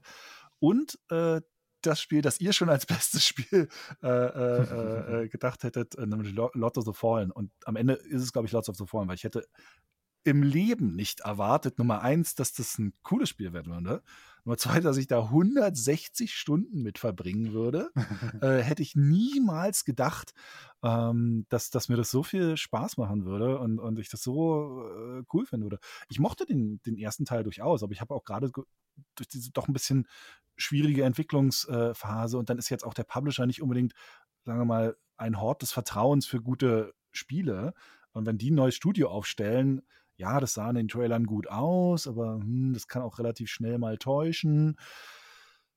Hätte ich nicht gedacht, dass mir das so viel Freude bereitet, aber es war, also es hat, also ich fand das so toll. Ich weiß noch, wie ich irgendwie im zweiten Durchlauf eine komplette Region entdeckt habe, die ich beim ersten Mal nicht gefunden habe, wo ich dann so, Mhm. what the fuck's going on hier? Ähm, und dann halt auch noch zusammen im, im Koop, wo das Spiel ultra easy dann war, äh, aber trotzdem irgendwie ein tolles Erlebnis und also da kam irgendwie alles zusammen. Und deshalb, wenn es um Überraschung geht, also wenn mich am Anfang des Jahres jemand gefragt hätte, ob ich dem zutrauen würde, dass, dass ich da so viel Zeit mit verbringen würde, auf keinen Fall. Hätte ich niemals gedacht. Äh, deshalb ist es tatsächlich die Überraschung des Jahres. Ich würde nicht sagen, dass es das beste Spiel des Jahres ist. Ähm, es hat seine Schwächen, das erkenne ich voll und ganz an. Äh, so ist es nicht. Aber es ist eine echt coole Überraschung. Ich freue mich aufs nächste Projekt von denen. Also äh, bin gespannt, was da noch so kommt. Genau. Hm. Gut, dann ratet bei mir mal schön. Bei Daniel ist es echt immer super schwer, wegen, wegen weil ich das Gefühl habe, dass er zu gar Ich nichts muss so jetzt halt umschreiben, ich, ich muss echt überlegen. Ich hatte, ich hatte nämlich Baldur's Gate 3 als Überraschung des Jahres, weil ich halt Spider-Man als. Ähm, dann mache ich es halt umgekehrt. Dann sage ich, Spider-Man ist eine Überraschung des Jahres. Ich habe tatsächlich nicht, nein. Okay. Also äh, in der Qualität vielleicht, aber äh, dass ich das für ein tolles Spiel und gern spielen würde und dass es äh, diese enorme Qualität haben wird, das ist, finde ich, jetzt nicht so eine Überraschung. Das wäre mir ich jetzt dachte halt, nicht dass, eingefallen, dass, das zu dass du vielleicht nominieren. ein sehr gutes Spiel erwartest und einfach wie das andere, aber dass du halt, du bist ja total begeistert eigentlich in letzter Zeit. Ja, bin ich auch. Halt. Ähm, Ich hätte Okay. auch Baldur's Gate wählen können, aber ich warte mal erstmal, jetzt habe ich es schon verraten, aber ich, äh, also dass es Baldur's Gate ist, ist auch nicht richtig, aber Ja, hast, ne, wissen wir das hatte ich nur nicht so auf dem Zettel, dass es so krass wird, aber so. okay. Ach, stimmt. Also Spider-Man 2 war es nicht, jetzt der Fritz. Ich hätte jetzt vielleicht tatsächlich gedacht American Arcadia, weil es relativ unerwartet war, dass wir doch so viel Spaß damit hatten. Mm, Nein, denn ich war mir sicher, dass American Arcadia ein stilsicheres, cooles Spiel wird, nachdem Ja, ich ja okay. Call of the Sea kannte und nach dem ersten Trailer war mir auch egal, Stimmt, was für eine Art stimmt. Spiel das ist, Ja, aber du ja, merkst bei fuck. Call of the Sea schon, Ja, dass das die in ihrem, in ihren, mit den Werkzeugen, die sie haben, dass sie da zumindest versuchen, in einem, beziehungsweise bei American Arcadia sogar in eineinhalb bis zwei Genres das Möglichste rauszuholen. Also das hat mich jetzt Ja. nicht überrascht, dass das so cool ist. Stimmt, jetzt wo du Ähm, sagst, du hast es ja auch im Let's Play gesagt, dass du nach dem ersten Trailer schon so gesagt hast, dass du das spielen willst, dass du das, Ja. also, ja, ja, shit, ja, stimmt eigentlich. Meine Überraschung des Jahres war tatsächlich äh, Alan Wake 2. Und nicht unbedingt, was die Qualität des Spiels angeht, denn je mehr ich das spiele, desto mehr äh, bin ich bereit, äh, den Hügel zu verteidigen mit der These, dass es vom Gameplay her kein besonders gutes Spiel ist. Ähm, mag vielleicht daran liegen, dass ich kein Survival-Horror-Fan bin und dass, äh, dass mir zu wenig am Spiel einfach spielerisch Spaß macht. Aber das ist wurscht, weil Alan Wake 2 hat mich darin überrascht, was es denn ist. Nämlich, ähm, ich hätte nicht erwartet, dass es mich von der Story so packt, dass es das technische Leuchtfeuer ist 2023 oder eins der wenigen, die wirklich, wo ich vor der Kiste sitze und mir denke, wie kann das so aussehen? Was ist da los? Vor allem, weil Control ja auch spürbar, äh, trotz den ganzen Raytracing-Spirenzien und so, ähm, spürbar ein Budgetproblem im Vergleich scheinbar hatte, gerade bei so Ingame-Dialogen und so. Das sah Control halt merkbar so aus, dass, sie, dass man sagt, okay, das würde ich mir jetzt schon in schön wünschen. Ähm, und das hat Alan Wake 2 halt gar nicht, weil das halt technisch so krass gut ist. Und ich hätte nach dem, wie sie es bis zum Release dann irgendwie verkauft hatten mit den ersten Trailern, nicht damit gerechnet, dass es so ein Kracher wird. Also gar nicht. Ne? Ich dachte, es wird halt ein Remedy-Spiel. Ich, ich war mir auch sicher, dass es da so, sag ich mal, Realfilm-Einflüsse wieder geben wird, wie bei Quantum Break. Dass es so viele sind, hätte ich nicht gedacht. Ähm, aber dass dieses Gesamtamalgam von all dem, sowohl von der ganzen Historie von Remedy, als auch, ähm, dass sie so mutig mit dieser Geschichte rausgegangen sind und so eine klare Vision hatten und so kompromisslos mit diesem Ding raus sind, ohne dass es, sag ich mal, Indizien dafür gab, dass das ein absoluter Kassenschlager wird, ist es jetzt ja auch wohl nicht so ganz. Aber äh, dass das dann Preise einheimsen wird bei den Game Awards, ähm, das hätte ich nicht erwartet. Ich dachte, es wird halt das nächste Remedy-Spiel. Es wird halt für die, die Alan Wake 1 mochten, ein netter Nachfolger, wo die Geschichte irgendwie fortgesetzt wird. Das wird schon ganz gut ausschauen, passt schon, aber dass es das ist, was es ist, das hätte ich nicht gedacht. Und das, obwohl das Spiel mir selber nicht besonders viel Spaß macht, muss ich sagen, zum Spielen. Aber Okay. äh, zum, zum Erleben schon. Dann Dann ratet meins. Äh, ich sage bei Martin äh, City Skylines 2. Als Überraschung des Jahres. Ach scheiße, ist ja, wir sind sind ja bei der Überraschung. Überraschung. Mist, fuck, jetzt habe ich Enttäuschung schon äh, äh, äh, äh, vorgesagt. Mist. Macht nichts. Ah, das ist ja doof. Äh, Überraschung muss ich leider gestehen, da habe ich keins. Also weil ich, da, da war ich, äh, dazu weiß ich zu wenig, von welchen Spielen du ein bisschen wusstest. Mhm. Also wo quasi tatsächlich ein Überraschungspotenzial da sein Das war bei, bei Robocop, das, da war mir nicht so ganz klar, wo du es eigentlich gesagt hast, dass du halt dann schon eine andere Erwartungshaltung Ja, hattest ja, als ja. die meisten wahrscheinlich. Deshalb, deshalb habe ich da nichts tatsächlich. Okay. Kannst noch überlegen, während Daniel vielleicht seine Sache sagt. Wahrscheinlich. Ich wäre, also als ich mir die Notizen gemacht habe, hätte ich gesagt Alan Wake 2 auch, weil ich glaube, Mhm. das hattest du nicht unbedingt auf dem Zettel, hast dann mitbekommen, dass es super ist und dich dann entschieden, das zu spielen und warst ja dann sehr angetan davon. Ich glaube allerdings, ähm, dass du viel später erst noch ein Spiel auf den Tisch gekriegt hast, das dich doch viel mehr begeistert hat als Alan Wake 2 und deswegen ist, glaube ich, mein Tipp Against the Storm für Überraschung des Jahres. Also ich hab- auch, ich hab drei äh, Spiele letztes, äh, auf, auf der? Shortlist sozusagen und das war auch ein bisschen knapp und das ist auch ein bisschen, wie sich durchaus chronologisch entwickelt hat. Ich würde sagen, Platz 2 und 3 ist auch schwierig voneinander zu trennen. Es ist unter anderem Alan Wake 2, weil ich nicht erwartet habe, dass es so gut ist, wie auch du halt, dass es erzählerisch so gut ist, dass es technisch so herausragend ist. Nicht, das war ja der Vorgänger auch nicht. Der, der Vorgänger war solide halt. Ähm, und schon gut, war eine schöne Atmosphäre gehabt, dass viele Sachen gut. Aber war nicht so, dass du dachtest, so, boah, das ist ja voll so gut. aus. altes Xbox 360-Spiel war das schon wirklich technisch schon sehr gut. okay, hab, in meiner Erinnerung war es einfach, sah gut aus, war nett, aber hat mir irgendwie nicht so beeindruckt. Aber Mhm. jetzt, Alan Wake 2 ist ja der Wahnsinn, wie gut das eben aussieht. Das ist von so einem kleinen Studio, verhältnismäßig. Erzählerisch ist es halt der Hammer. Ähm, Im Gegensatz zu Daniel finde ich das Gameplay richtig gut. Das, das war tatsächlich eher einer der Schwächen des Vorgängers. Das war ziemlich clunky und es war okay, aber das hat da wirklich die Story zusammengehalten. Ich finde, Alan Wake 2 ist richtig gut. Ich spiele es gerade mit der Saga, wenn du da mit der Armbrust rumläufst, das hat so ein geiles kinetisches Gefühl und spielt sich so sauber, wie, Spielst du mit Gamepad oder mit Maus und Tastatur? mit. ich weiß es ehrlich gesagt nicht mehr. Ich glaube mit Maus und Tastatur, aber ich würde es jetzt nicht beschwören. Hm. Uff, ich weiß es ehrlich gesagt nicht mehr.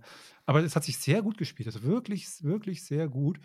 Ähm, diese Schleichsequenzen, super genial vom Sound und wenn du so da rumschleichst um die Leute, das muss ich auch erst richtig schnallen, wie man damit umgeht. Und dann so, Wake! Und so, das hat er so Ko- Kopfhörer so direkt sitzt hier so ein Typ und sagt dir das so ins Ohr. Das ist so fies. Und wie gesagt, es steuert sich, also ich finde es wirklich ein gutes Spiel, auch vom Gameplay. Und das hatte ich gar nicht so auf dem Zettel. Ich habe ein gutes Spiel erwartet, wieder mit einer tollen Story, die mich packen wird, aber das Gesamtpaket, dass mich das so umhaut, never Aber ist ever. das jetzt deine Überraschung? Nee, nee, Nee, es ist auf das Platz zwei, drei zusammen mit Cyberpunk. Mhm. Cyberpunk habe ich damals zum Release gespielt. Ähm, hatte auf dem PC nicht diese krassen Probleme, wie sie auf den Konsolen gab, sondern es hatte seine Bugs und seine Probleme und so, aber es war okay. Aber man muss auch ganz ehrlich sagen, es war auch unabhängig von den Bugs nicht das Spiel, das es heute ist. Nicht dieses geile, super geniale Spiel für mich, sondern es war ein gutes Spiel, ein gutes Game, wo du hast ganzen Ansätze gesehen, du hast gesehen, die Story ist super und die Welt, und die Systeme sind nicht ausgereift, die Mechanik ist auch nicht so ganz doll und so. Und ich habe diese ganze Patch-Politik nicht verfolgt. Ich habe es natürlich immer mitbekommen, dass die gibt und dass die relativ gut ankommen, aber ich habe es überhaupt nicht im Detail verfolgt. Und dann bin ich ziemlich praktisch so direkt eine Woche vor Release, an zwei Wochen vor Release, habe ich mich an- angefangen damit zu beschäftigen, was da jetzt eigentlich kommt. Mit dem Patch 2.0 und Phantom Liberty gleichzeitig. Und dieses Paket dann mit 2.0 und Phantom Liberty ist so gut. Es ist so ein gutes Spiel. Es sieht genau, also sieht auf andere Art und Weise, aber im Prinzip genauso fantastisch aus wie in Alan Wake 2. Es ist teilweise Wahnsinn, gerade wenn du eine Grafikkarte hast, die das unterstützt mit dem Ray Reconstruction. Das ist, du sitzt, sitzt manchmal, du gehst durch eine Straße in so einen Raum, irgendwas und denkst, das kann doch gar nicht so aus, das kann doch, ist doch gar nicht möglich, was hier gerade auf meinem Monitor stattfindet. Das ist wirklich unfassbar genial. Dann regnet es irgendwie noch und dir fliegt der Kopf weg. Also es sieht so genial aus. Die Story ist der Hammer. Ich liebe, ich liebe die Geschichte. Ähm, die ist spannend und gerade die Phantom Liberty ist noch mal besser. Also Cyberpunk ist schon gut, bis sehr gut, finde ich, aber Phantom Liberty ist wirklich hervorragend. Sehr gute Vertonung mit den Schauspielern, das Motion Capture ist der Wahnsinn. Diese Art, wie Dialoge, wie du auch führst, wie es mal so geil ist, wenn du mit jemandem redest und dann lehnt er sich so hin und trinkt einen Schluck und guckt sich dann mal an und geht dann wieder an die andere Ecke des Raumes und du guckst währenddessen. Und das ist, ist sensationell, was dieses Spiel macht. Auch mit den kleinen und großen Geschichten. Das Gameplay, wie gut das ist mit 2.0. Diese verschiedenen, ich mag zum Beispiel gar nicht eigentlich normalerweise oft Melee, Nahkampf in First Person, weil das Ja. oft irgendwie sich komisch anfühlt. Was das für eine Freude ist, einen Nahkämpfer in Cyberpunk zu spielen, wie sich das. Ich habe, das ist, das ist der Wahnsinn. Es ist auf allen Ebenen sensationell gut. Kann man nicht anders sagen. Und das hatte ich in dem Ausmaß auch nicht erwartet. Aber auf Platz 1 ist richtig Against the Storm. Ha!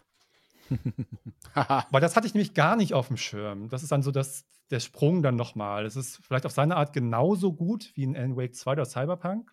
Aber ich hatte es halt gar nicht auf dem Schirm, während ich auf die anderen schon wenigstens irgendwelche Erwartungen hatte. Und das Spiel ist genial. Es ist, kann man nicht anders sagen, es ist genial in dem, was es macht. Es ist einzigartig. Ich, hab- ich kenne kein anderes Spiel, das diese Verbindung aus diesem Roguelike mit einem City-Builder macht und eine Kampagne vermengt. Weil eigentlich mag ich das nicht. bei anderen Spielen gibt es ja manchmal so den Siedlerspielen oder anderen, die so eine Kampagne haben. Wenn ich mal denke, jetzt muss ich wieder von vorne anfangen. Hm. Ich habe doch gerade meine Stadt gebaut. Was soll denn das? Warum? Ah, jetzt hast du irgendeine Siegbedingung erfüllt, und dann ziehst du weiter und dann fange ich wieder mit der gleichen. Dann muss ich wieder mein Holzfällerlager bauen und dann muss ich wieder meine Mühle bauen. Und das habe ich doch gerade 20 Mal gemacht in den letzten 15 Missionen.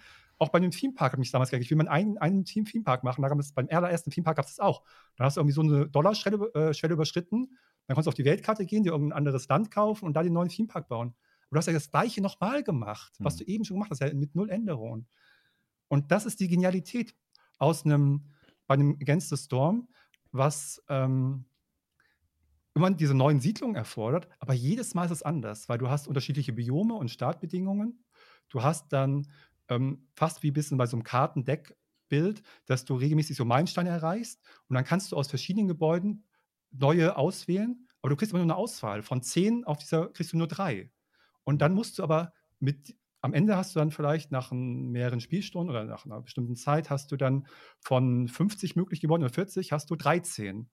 Und damit musst du dann aber deine Stadt zum Funktionieren bringen. Und dann musst du so mhm. um die Ecken denken, so, ja fuck, ich habe jetzt gar keine Mühle, wie mache ich denn jetzt Mehl? Okay, dann mache ich aus Insekten, die mache ich in der Steinmühle, zermale ich die, ja, und habe dann auch so eine Art Mehl, was ich, womit ich auch Brot backen kann. Das merken die Leute schon nicht so ungefähr. Und das ist, du bist ständig musst du improvisieren, ständig musst du neu nachdenken. Du kannst nie diese alte immer, ich habe es schon 30 Mal gemacht, klick, klick, klick, klick, klick, denkst mhm. überhaupt nicht mehr nach. Und dann auch beim Fortschreiten auf der Map, du breitest dich so aus, finden Ereignisse statt, die musst du auch irgendwie integrieren in deinen Spielstil. Dann hat es ein Metagame, aber ein richtig krasses Metagame, wo du wahrscheinlich, ich habe jetzt in relativ kurzer Zeit irgendwie 30 Stunden gespielt. Und ich habe bestimmt noch kein, also kein Drittel oder Viertel des Spiels gesehen das Metagame sieht man zum Teil schon, so einen übergeordneten Skilltree, eine Expansion auf der Weltkarte, Freischalten von Gebäuden und, und, und. Ganz viele Ecken, wo du dich gleichzeitig bewegst. Sehe ich alles schon, was jetzt möglich wird und was cool wird und was mich schon, was ich spannend finde. Also da steckt auch viel Umfang drin. Dann eben neben diesem Nachdenken im Spiel bist du ständig in Situationen. Genau dieses, ich habe das Gebäude nicht, ich habe jetzt aber, ich, ich finde auf dieser scheiß Map, wo ich gerade bin, um Verrecken kein Kupfer. Und ich, äh, aber hier überall wachsen Pilze und Harz habe ich von den Bäumen. Also ne, auch dieses ständig mit den Ressourcen, nicht wie sonst irgendwie Gold, äh, Holz und Metall und daraus machst du immer das gleiche, sondern du hast wirklich irgendwie 15, 20 verschiedene Ressourcen, von denen du auch wieder mal auch nur bestimmte findest. Mhm auch da dann wieder in Verbindung mit den Gebäuden, manchmal man muss das alles zusammenpuzzeln. Und das Geile ist aber, neben diesen ganzen Sachen, die ich schon erwähnt habe, ist es super durchdacht. Und zwar so durchdacht, wie ich es bei einem Spiel seit langem nicht erlebt habe. Ich glaube, das letzte Mal, dass ich so begeistert war von der Durchdachtheit, wo ich wirklich gedacht, äh, gedacht habe, dass der Entwickler alles antizipiert, was ich machen werde, alles antizipiert, was, welche Fragen sich mir stellen beim Spielen, war Into the Breach. Das Into the Breach war sehr viel eleganter, weil es sehr viel reduzierter ist. Es ist ein bisschen wie so ein, wenn Into the Breach ist dann vielleicht eher das Schach mhm. und das ist jetzt halt das Brettspiel, das große. Deswegen ist es von der Eleganz nicht vergleichbar. Aber ich habe es so oft in Against the Storm, weil es auch so komplex ist, es ist sehr komplex, dass ich denke, fuck nochmal, ich habe jetzt hier eben Insekten oder Kupfer, was mache ich denn jetzt damit? Und du hast immer finde ich, zu fast jeder Information zwei, drei, vier Wege. Du hast so eine Enzyklopädie, die du aufmachen kannst, wo du alles nachschlagen kannst, ganz normal. Ich kann auf diesen Ressourcenknoten klicken, dann zeigt er mir an, welche Gebäude theoretisch diesen Ressourcenknoten abbauen können, weil es gibt immer mehrere, eben durch diese Kombination. Und er zeigt mir an, welches habe ich schon. Hm. Dann zeigt es mir an, was kann ich aus dieser Ressource alles machen. Also ich klicke auf da drauf und dann sagt er mir, okay, daraus kannst du theoretisch äh, Mehl machen, aber du kannst auch ein äh, Lebensmittelpaket machen oder auch das. Und diese ganzen Querverbindungen habe ich ständig. Ich klicke auf eine Figur, ich sehe, wohin die geht, ich sehe, was die macht, ich sehe, was die gemacht hat, so ungefähr. Ich klicke auf eine Ressource, ich weiß, wie viel habe ich davon, wie viel habe ich davon im Lager, was kann ich damit machen. Ganz selten, das passiert noch ab und zu, dass ich eine Frage habe, die mir das Spiel nicht beantworten kann. Super selten. Und dann ähm, kann ich das mir irgendwie erschließen oder woanders her. Oder manchmal weiß ich Sachen einfach nicht und mache sie falsch. Das kommt natürlich auch vor. Aber dass das ein Spiel so schafft, ein komplexes, weil das ist ganz oft das Problem, dass du da sitzt und denkst, mache ich jetzt einen Fehler, macht das Spiel einen Fehler, äh, ist das nicht gut erklärt, wird das noch erklärt? Und dass das in so einer Komplexitätsstufe, die ich seit langem nicht hatte, so gut das macht, das ist der Wahnsinn. Das ist, das ist nahezu perfekt. Kann man nicht anders sagen. Du kannst, das ist nicht für jeden das richtige Spiel. Aber wenn du diese Art von Spiel machst, geht es kaum besser. Kann man nicht Mhm. anders sagen. Das ist eine, wenn man das bewerten muss, ist ein 90, mindestens 95 von 100. Und das, hat, das habe ich auch so überrascht. Das habe ich deswegen auch jetzt angefangen zu spielen, weil ich darauf gestoßen bin, irgendwie, als ich nochmal ähm, bei Metacritic und OpenCritic äh, zurück aufs Jahr geguckt habe. Und da ist es halt irgendwie in den Top 5 äh, bei OpenCritic irgendwie auf Platz 4 oder so und, und bei Metacritic auf Platz 7 oder so mit Mhm. 92 und 94. Und da dachte ich so, so gut? Das hat sie irgendwie auf dem Zettel. Guck dir das doch mal an. Und völlig zu Recht ist es so weit oben. Und im Genre, also das ist, steht dann hinter Baldur's Gate 3 und Zelda und äh, so die 3, 4, Spider-Man 2 sind so Top 3, 4, 5 und so. Und dann kommt schon direkt das Spiel. Als so ein Nischentitel, als Mhm. so ein spezifisches Titel, so eine hohe Wertung und so, ein, so eine Beliebtheit zu erreichen, ist schwer, aber absolut verdient. Es ist ein geniales Spiel. Kann ich anders sagen. Hammer. Das war mal ein Plädoyer, Herrschaften. äh, was machen wir nun? Enttäuschung. Nein, wir Wir wollen ja ja noch, wir sind uns ja noch nicht Ach so. einig, was denn jetzt die Überraschung des Jahres war. Against the Storm als Spiel, das keiner auf dem Zettel hatte, oder äh, das ist jetzt wie bei Susi, Blöde da ist bei Herzblatt, Storm, mal es ja zusammenfasst. nicht- Oder es ist das ja Alan Wake neu war, 2? ne? Äh, Bitte? Ist ein Early Access Spiel, ja. Ja. Für mich war es eine. Überraschung. Aber ich finde, man sollte solche Spiele dann zum Zeitpunkt des Releases beurteilen. Und, und wir Mhm. wissen natürlich, es, wie die ganzen Sachen, es ist ja unsere. Flashback 2 wird auch sonst nirgendwo auf der schlechtesten Liste auftauchen. Das hat natürlich auch ein bisschen unsere Ja. Warte. Äh, also da habe ich, also da, ich kann mit allen dreien leben, ist überhaupt kein, kein Problem. Boah, Könnt ihr euch aussuchen. wisst ihr was? Das soll jetzt unsere Zuschauer entscheiden. Schreibt doch mal in die Kommentare, was für das euch beste die Überraschung des Jahres war. Äh, du, du hast ja nicht aufgehört zu reden, das- Martin. Ich habe das, Das längste gehalten, ob das Beste war. Mir war auch nicht ganz klar, dass wir solche Plädoyers halten müssen. Bei dem Spiel musste man. Ich konnte nicht anders. ja, aber es ist Aber ja ehrlich gesagt, als du so erzählt hast, habe ich so gedacht, ah, vielleicht hätte ich doch Fortunates Run nehmen sollen, weil da hätte ich auch so viel erzählen Ah, können. Ähm, ja, Aber da Ja. warten wir vielleicht noch, bis die Early Access Version in 20 Jahren fertig ist. ja. genau, dann, wenn es draußen ist.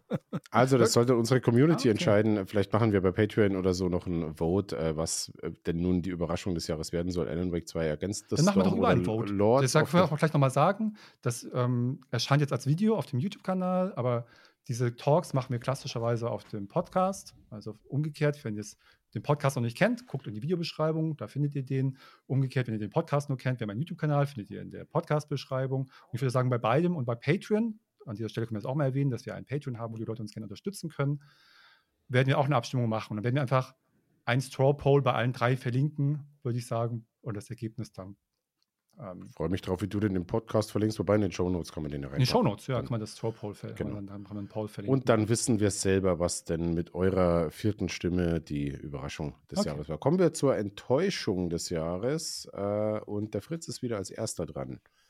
Mit seiner Enttäuschung des Jahres und Martin und ich dürfen raten. Ja. Mein. Ich bin ein bisschen metamäßig unterwegs. Äh, ich glaube, wovon der Fritz am meisten enttäuscht war in diesem Jahr, ist die Unterstützung von PC-Versionen durch die Publisher. Ist jetzt mein Nee. Tipp. Nee.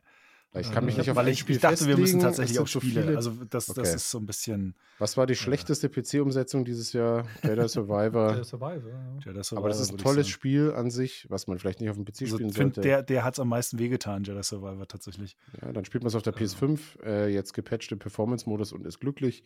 Ähm, nee, äh, bei Spielen, äh, boah, keine Ahnung. Bei Fritz Das Das es ist bei dir so schwer, weil du bist da- immer so gut informiert, dass Genau. du nicht enttäuscht bist. Weil du ich, dann schon äh, vorher äh, weißt, dass es kacke wird oder nicht so geil ist. Ja, das ist tatsächlich so ein bisschen so. Ich kann das relativ. äh, ich habe witzigerweise, ich habe heute, weil ich, weil ich die Szenen brauchte, auch für ein anderes äh, äh, Video wieder, wieder dieses äh, äh, Spiele, denen ich nächstes Jahr vielleicht nochmal eine Chance geben will, äh, äh, weil ich da im Text irgendwie sage, man konnte meine Enttäuschung schon in diesem 55 Minuten äh, Video Ankündigungsstream damals sehen und ich war mir ich habe mir dann nochmal durchgeschaut und war nicht mehr so ganz sicher, hm, vielleicht konnte man es doch nicht sehen. Und da habe ich doch vier Stellen gefunden, wo es eindeutig ist, wo ich sofort gesagt habe, was für ein Scheiß. Äh, und äh, von ist daher Starfield. war es, ja, bei Starfield, genau. We- Weißt du, wir hatten bei, ich glaube, Ja. Summer Game Fest oder, oder Fing Summer oder so, hatten wir den Starfield Livestream. Direct, ja. Starfield Direct und, und ich saß halt da und das wurde immer, mein Gesicht zog sich immer weiter nach unten und ich, am Ende habe ich nur noch Kopfschütteln da gesessen. Alles falsch. Alles falsch, was sie, was sie präsentierte. Ich weiß noch, wie ich ausgerastet bin, äh, äh, mit von wegen, könnt ihr vielleicht mal eine Quest zeigen in euren 45 Minuten. Wir wissen schon, warum sie keine Quest gezeigt ja, haben. Ja, ja, natürlich, genau. Also, aber deshalb war halt auch Starfield auch so, deshalb war halt auch nichts irgendwie überraschend oder. Äh, das ist aber wirklich das Problem bei dir. Du bist so gut informiert. Ich habe Redfall drauf und da weiß ich nicht, wie du vorher informiert warst. Ob du schon geahnt hast, dass es nicht gut wird oder ob mhm. das doch für dich noch eine Überraschung war. Das war mein Tipp. Das habe mhm. sogar ich mitbekommen vor Release, dass äh, sogar der aber die Frage Publisher ist mal, wie sagt, komm, ja, okay. reden wir nicht drüber, so der Mantel des Schweigens. okay. Aber ich bin auch, ja, die, die, mhm. bin ich bei beiden Tipps bei euch bin ich nicht mehr zufrieden, aber ich habe auch nichts Besseres. Also ich habe jetzt gar nicht, äh, habe ich jetzt Starfield getippt für den Fritz? Nee, doch. Ich sage jetzt Starfield. Ja. Also Starfield ist tatsächlich auch nicht mal auf meiner, auf meiner Liste gewesen. Ja, äh, habe ich was gedacht. Sowieso pff, so egal mir am Ende war.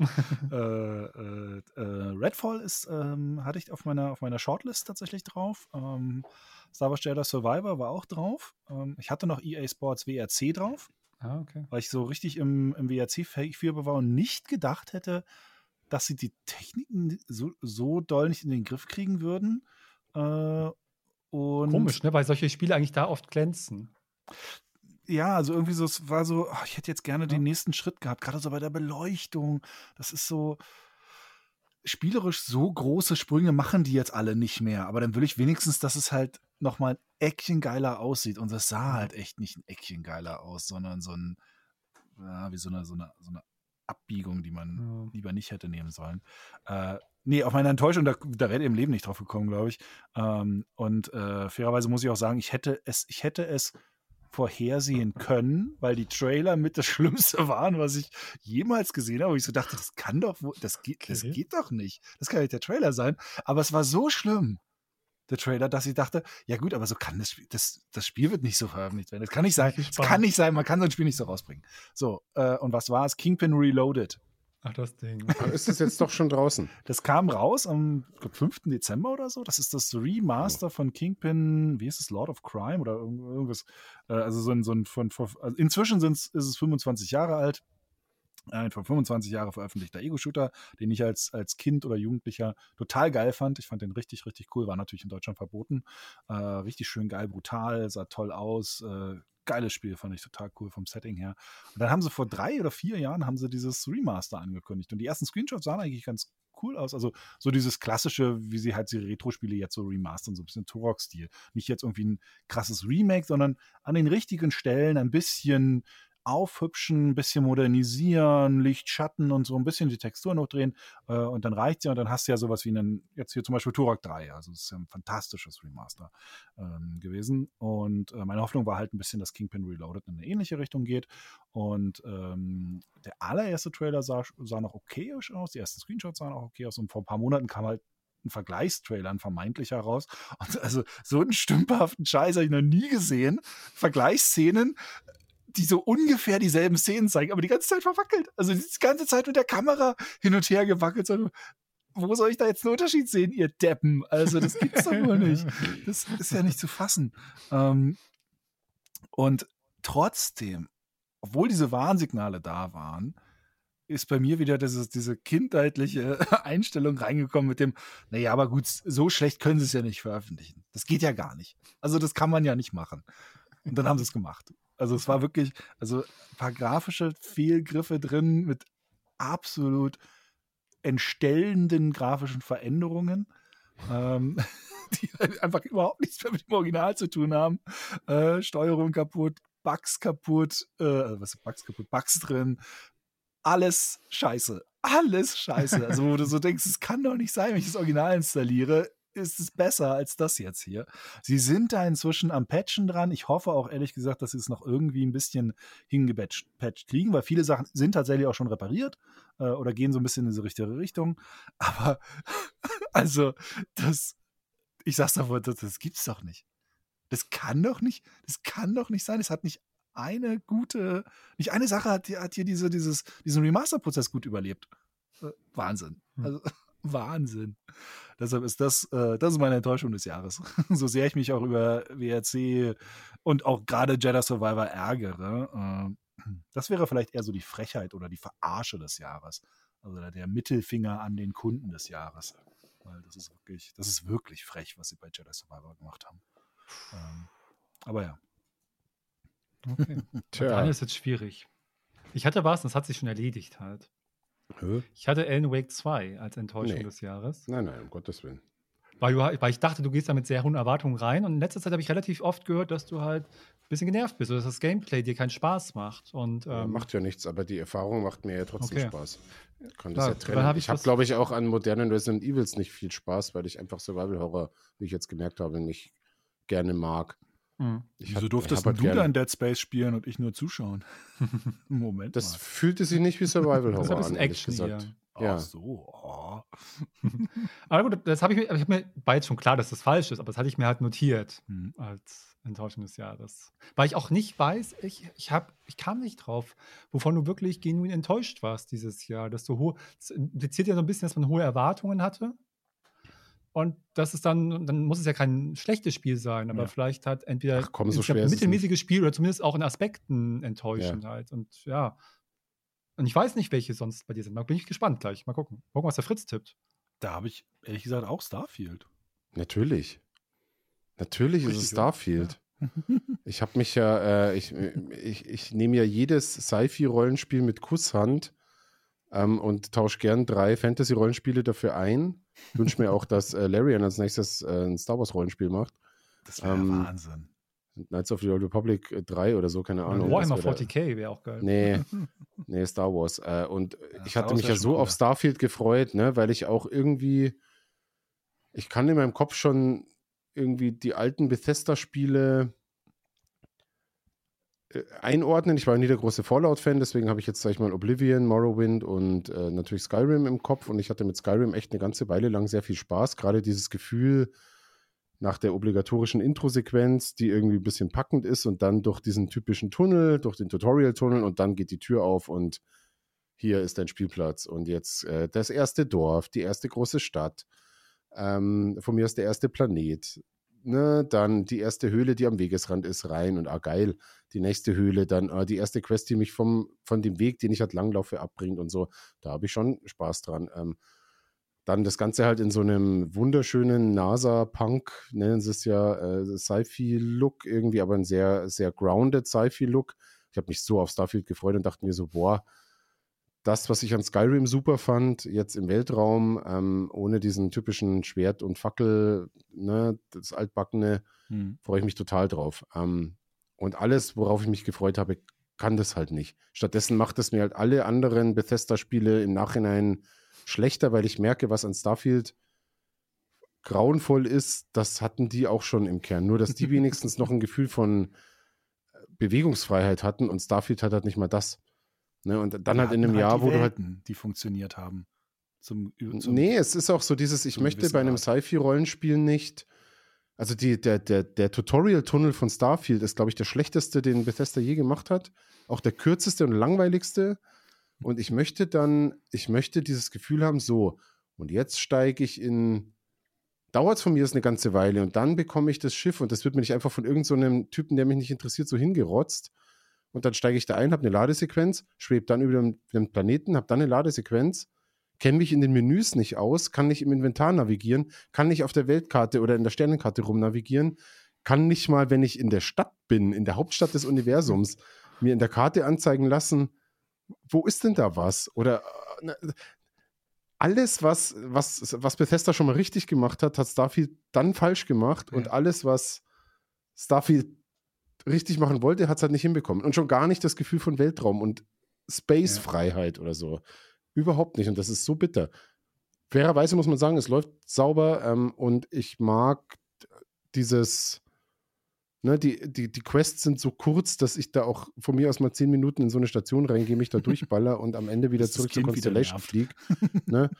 Das ist, das, das kann man schon mal machen und ich schaue mir das jetzt auch noch bestimmt ein paar Monate immer mal wieder an, weil ich gebe das jetzt nicht so ganz auf, aber dieses Gefühl von das große Sci-Fi-Rollenspiel von, äh, von Bethesda, das hat es halt überhaupt nicht erreicht und das ist so bitter und deswegen meine Enttäuschung. Nee. Ah. Ich nehme ihnen Mal immer noch übel, dass sie so schlechte Science-Fiction machen.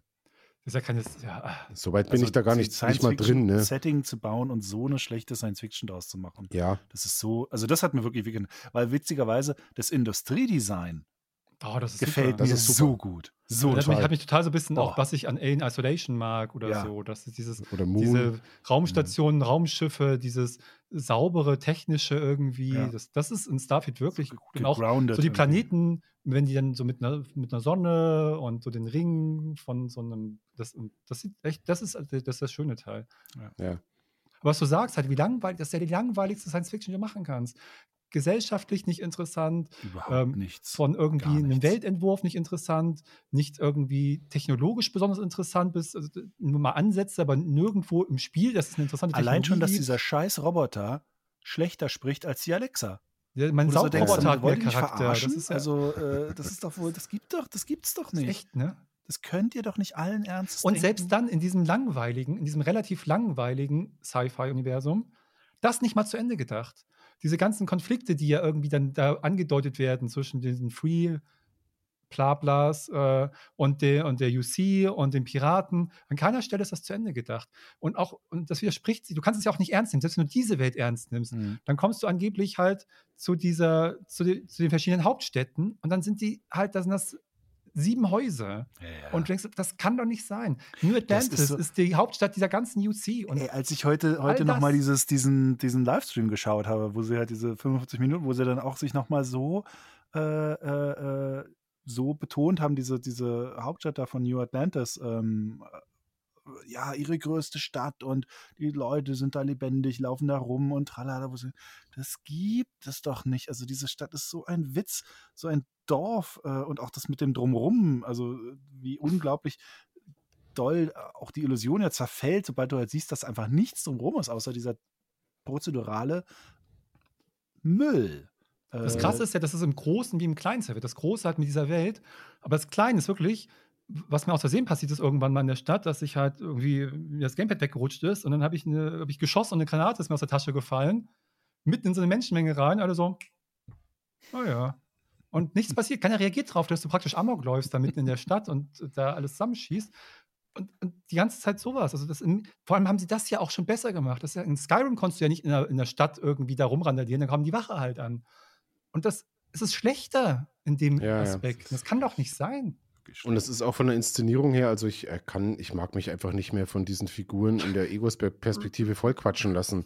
Es geht nicht. Ne? Also, wie alt ist The Witcher 3 jetzt? 2015?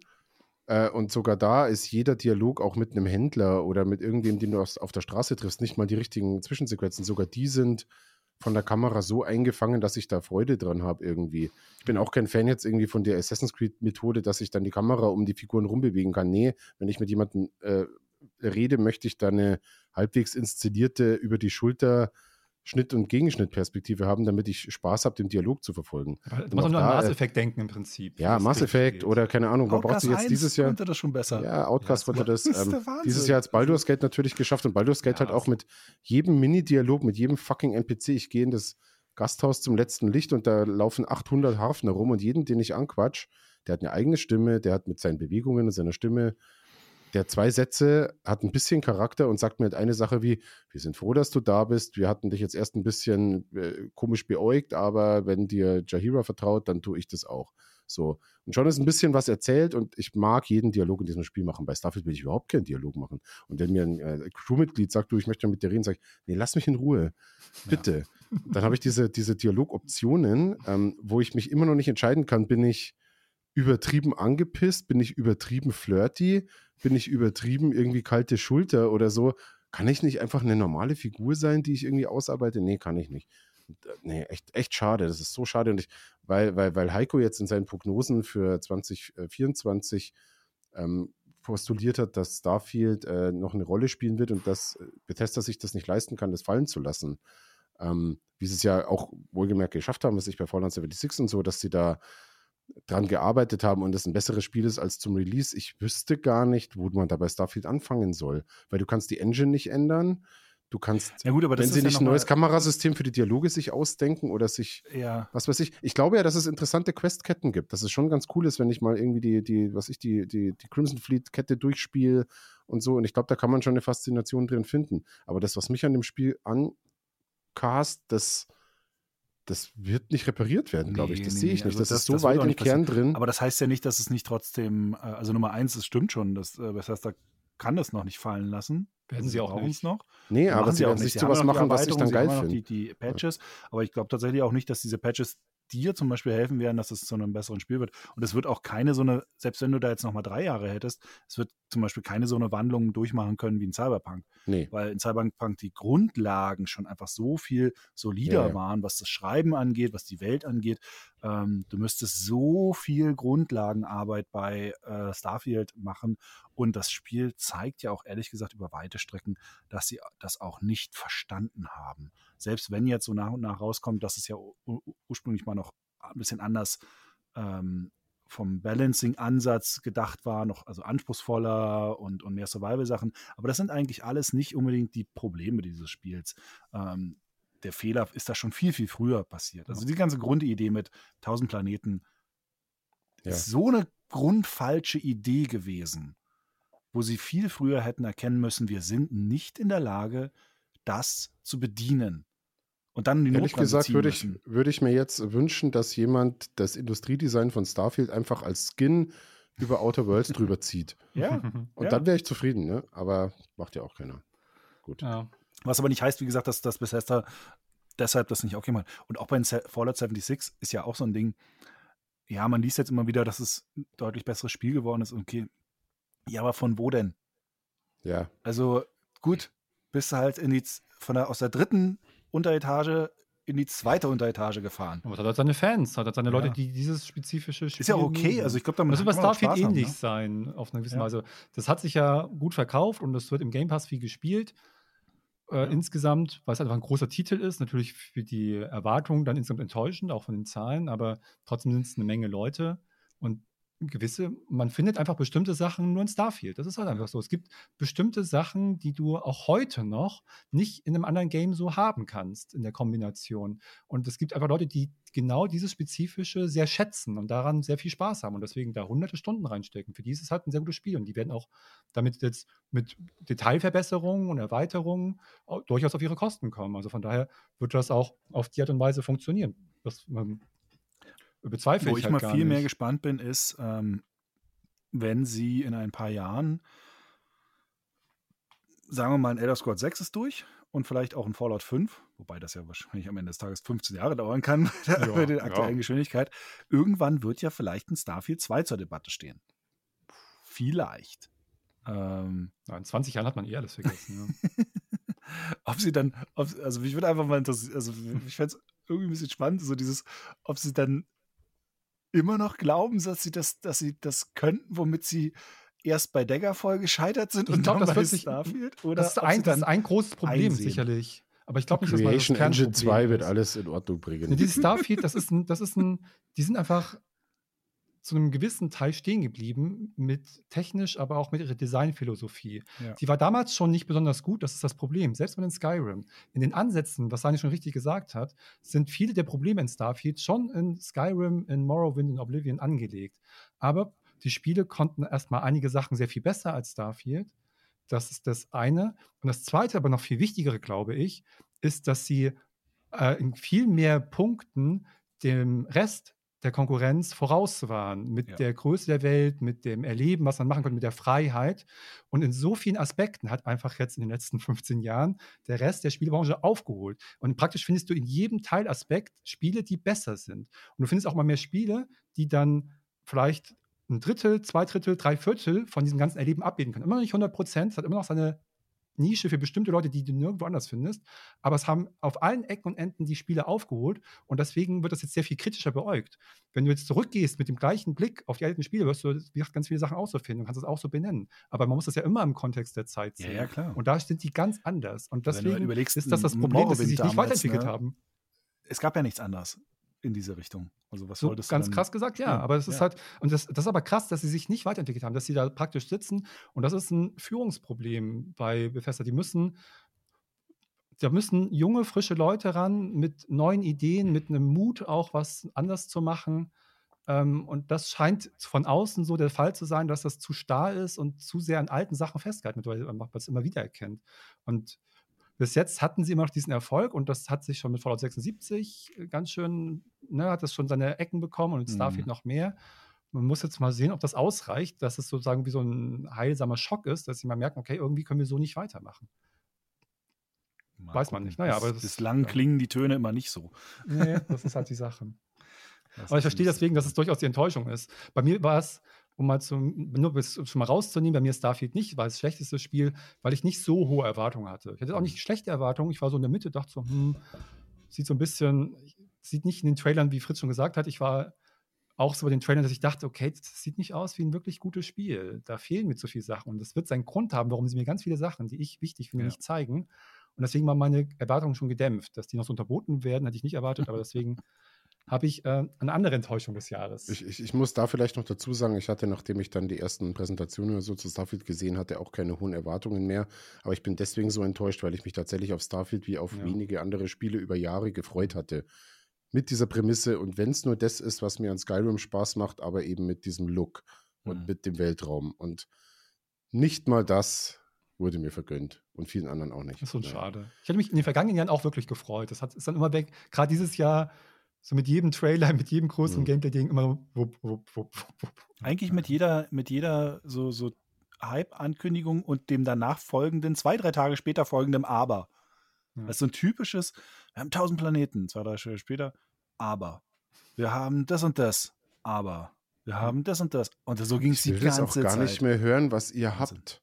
Ganz Ja, ich ehrlich, mir ist völlig egal, von- wenn ihr oh, mir sagt, was ihr habt, weil das ist eine, ähm, das sagt ihr, damit Leute vorbestellen, Wishlisten und damit es euch einer glaubt. Und was ihr habt, ist überhaupt nicht relevant, wenn ihr es vorher sagt. Weil es sind immer Zahlen und irgendwelche Superlative, die noch nie ein gutes Spiel ausgemacht haben. Es war sogar bei Baldur's Gate so, dieses, wir haben 17.000 Enden. Ist mir scheißegal. Ja, Wir haben das ist eine dumme 17.000 Zahl. Milliarden Dialogzeilen, wir haben 8 Millionen Wege, das Ja. zu spielen. Nee, ihr habt halt ein, ein Spiel gebaut, was mega clever einfach alle Systeme ineinander verzahnt hat und alle funktionieren und euch dazu noch eine äh, coole Geschichte und tolle Dialoge und so weiter ausgedacht. Ja, ja. Aber okay, anderes Thema. Ähm, Martins Enttäuschung, Enttäuschung, des Jahres. Martin. Daniel, was, was glaubst du, was Martins Enttäuschung ist? Äh, was habe ich mir denn aufgeschrieben? Ich glaube, was du vorhin auch schon gesagt hast, City Skylines 2, weil das erste so toll war und das zweite halt zum Release äh, alles andere als toll war und halt, äh, weil man dachte, okay, das Einser ist brillant. Was soll beim Zweier schiefgehen, außer dass es schöner ist? Ähm, ja, viel ist schiefgegangen und äh, deswegen glaube ich, das war ein ziemlicher Downer, weil man es auch nicht so vorgesehen hat, außer mit diesem, ihr braucht einen Rechner, den es noch gar nicht gibt, damit ihr es in niedrigen Details spielen könnt, aber ähm, ich glaube, für alle City Skylines-Fans oder alle City-Builder-Fans war das schon ein ziemlicher, ziemlicher Bummer, als es dann rauskam und also, ach so, äh, na dann. Da hat Hattest das du ja vorhin auch schon gesagt. Hab's ja äh, das, ja. das ist, und es ist, war es auch lange Zeit des Jahres und äh, es ist auch nur ganz doch knapp nicht. nicht. geworden. Du entscheidest dich doch spontan um, damit du recht Nee, habe ich schon vorher, aber es ist wirklich so. Es ist so enttäuschend, weil, wie du richtig sagst, das erste ist ein sehr gutes Spiel gewesen. Auch nicht schon zum Release, es ist ein kleines Studio, muss man auch sagen, Colossal Order. Und, äh, aber sie haben es über zehn Jahre lang hinweg halt so gepflegt und haben so viel Erfahrung gem- gesammelt. Und dann haben sie ja in den ganzen Ankündigungen, was sie versprochen haben für Cities Skylines 2, ähm, dass man natürlich, und da habe ich immer, das, da war ich ja einer derjenigen, die gesagt haben, immer ganz viele Leute, ja, warum soll ich denn das spielen? Ich habe jetzt irgendwie 97 DLCs für den ersten Teil und warum ist denn jetzt hier nicht, äh, Tretboote sind nicht in Cities Skylines 2? Und dann habe ich mir gesagt, ey, ihr könnt nicht erwarten, dass zehn Jahre DLC in einem Release-Spiel sind. Das ist nicht möglich. Das ist eine völlig falsche Erwartungshaltung. Ihr, wenn ihr jetzt ein gutes neues Spiel bekommt, in einer neuen technischen Grundlage, die einfach ein sauberes Spiel ist und ein Aspekt sich rausgreift und den sehr gut macht und darauf dann aufbaut, dann ist das, ist das super. Dann bin ich damit total zufrieden. Und das, man kann auch mit dem Original City Skylines sehr viel Spaß haben. So, das habe ich nicht erwartet. Und das war ja praktisch ihr Versprechen in gewisser Weise. Wir haben einen guten, funktionierenden ähm, City Builder, eine Stadtsimulation. Und unser Kniff ist, dass wir diese Simulation noch weiter verfeinern und zwar indem wir einfach sehr viel Wert auf die einzelnen Bürger legen. Und dass wir das einmal interessant machen, dass du das nachvollziehen kannst, wo geht er zur Arbeit, wo lebt er, was macht er den ganzen Tag, was hat er für Bedürfnisse? Und aus dieser Menge von einzelnen Personen, das kennt man ja in anderen Bereichen, was ich so in der, wenn du irgendwelche Bauwerke baust und da äh, die Brandschutzverordnung machst oder so, dass er solche Computersimulationen mit Agenten funktionieren, mit einzelnen Figuren, die aber dann dadurch, dass die einzeln für sich funktionieren, im Zusammenspiel als Gruppe so eine glaubhafte Dynamik entwickeln mhm. und dann nachvollziehbare Sachen machen, ohne dass das halt dann so wirkt, ich baue hier ein Industriegebiet und da ein Wohngebiet und dann gehen Zahlen von links nach rechts, sondern dass das irgendwie nachvollziehbarer und cooler ist als halt so eine abstrakte Simulation. Das war ihr Versprechen. Und dann kam das raus, also diese schlechte Performance und Probleme. Und ich muss sagen, da bin ich sehr unempfindlich. Relativ. Das hat mich, das war genau diese Diskussion, die damals bei Mass Effect Andromeda war, das auch bei einem Starfield, da schimpfe ich auch mal drüber, also wie, wie schlecht das teilweise aussieht oder wie nervig die Dialoge sind. Da kann ich aber super gut darüber hinweggucken. Das interessiert mich so zu 2%, aber sieht halt scheiße aus. Whatever. Mir egal. Und das auch, die Performance war schlecht. Ich habe natürlich auch ein bisschen den Vorteil, dass ich einen sehr guten Rechner habe, okay. Aber dann schraube ich das ein bisschen runter und sieht nicht so gut aus. Aber ich war sehr enttäuscht von der Simulation und von dem Spiel dann, weil sie immer mehr herausgestellt hat, dass die nicht sauber funktioniert. Dass dann irgendwie die ganzen Versprechen, die sie haben und worauf du ja, was das Kernelement von so einem Citybuilder ist, dass dann irgendwie die Wirtschaftssimulation, die Exporte und Importe nicht richtig funktionieren, dass die, das mit dem Müllsystem, dass das Bildungssystem, dass dieses und jenes für sich alleine nicht funktioniert, nicht richtig interagiert mit der Stadt, nicht miteinander richtig funktioniert. Sebastian ja in den Patches. Aber ist das nicht eigentlich dann eine realistische Simulation? ja, Von Berlin das, schon. ja, aber das ist halt das enttäuschend. dann, dann ja. geht mir ja der Spaß verloren, weil das ja das, ja. das ist ja die Faszination an realistischen Spielen, das ist ja auch bei einem realistischen Shooter immer so, ist ja die Fantasie, du meisterst etwas. Und zwar nicht, was irgendwas sich ein Designer ausgedacht hat und du erfüllst irgendwelche imaginären Zahlen oder Herausforderungen, sondern die Fantasie ist ja, ich habe hier was, was realistisch ist und mhm. ich muss praktisch mich so eindenken in etwas und kann das dann meistern. Es kann halt ein Shooter sein, so ein realistischer Shooter, wo ich ganz genau mit der Waffe so umgehen muss wie in echt, was es für manche ist. Und für mich ist es halt die Faszination, dass ich eine Stadt so verstehen muss, äh, die Hintergründe und die Abläufe und dass ich darauf Einfluss nehmen kann und, und das verstehe und, und das, dieses Versprechen kann City Skylines 2 nicht einhalten. Und dann ist es für mich eine riesen Enttäuschung und hat, nimmt mir dann den Spaß. Ist übrigens eine komische Zwickmühle, glaube ich, in denen äh, äh, so einem Studio wie die dann auch stecken. Ein bisschen ähnlich zu dem, was auch jetzt hier so ein Payday 3-Entwickler hat. So dieses, du hast einen sehr starken Vorgänger, der über Jahre gewachsen ist, eine sehr stabile Spielerschaft hat, ähm, unglaublich ausgebaut ist. Und da musst du irgendwie überlegen, okay, jetzt machst du einen Nachfolger. Was, was machst du da eigentlich? Also, was, ist, was soll denn eigentlich das neue Angebot sein?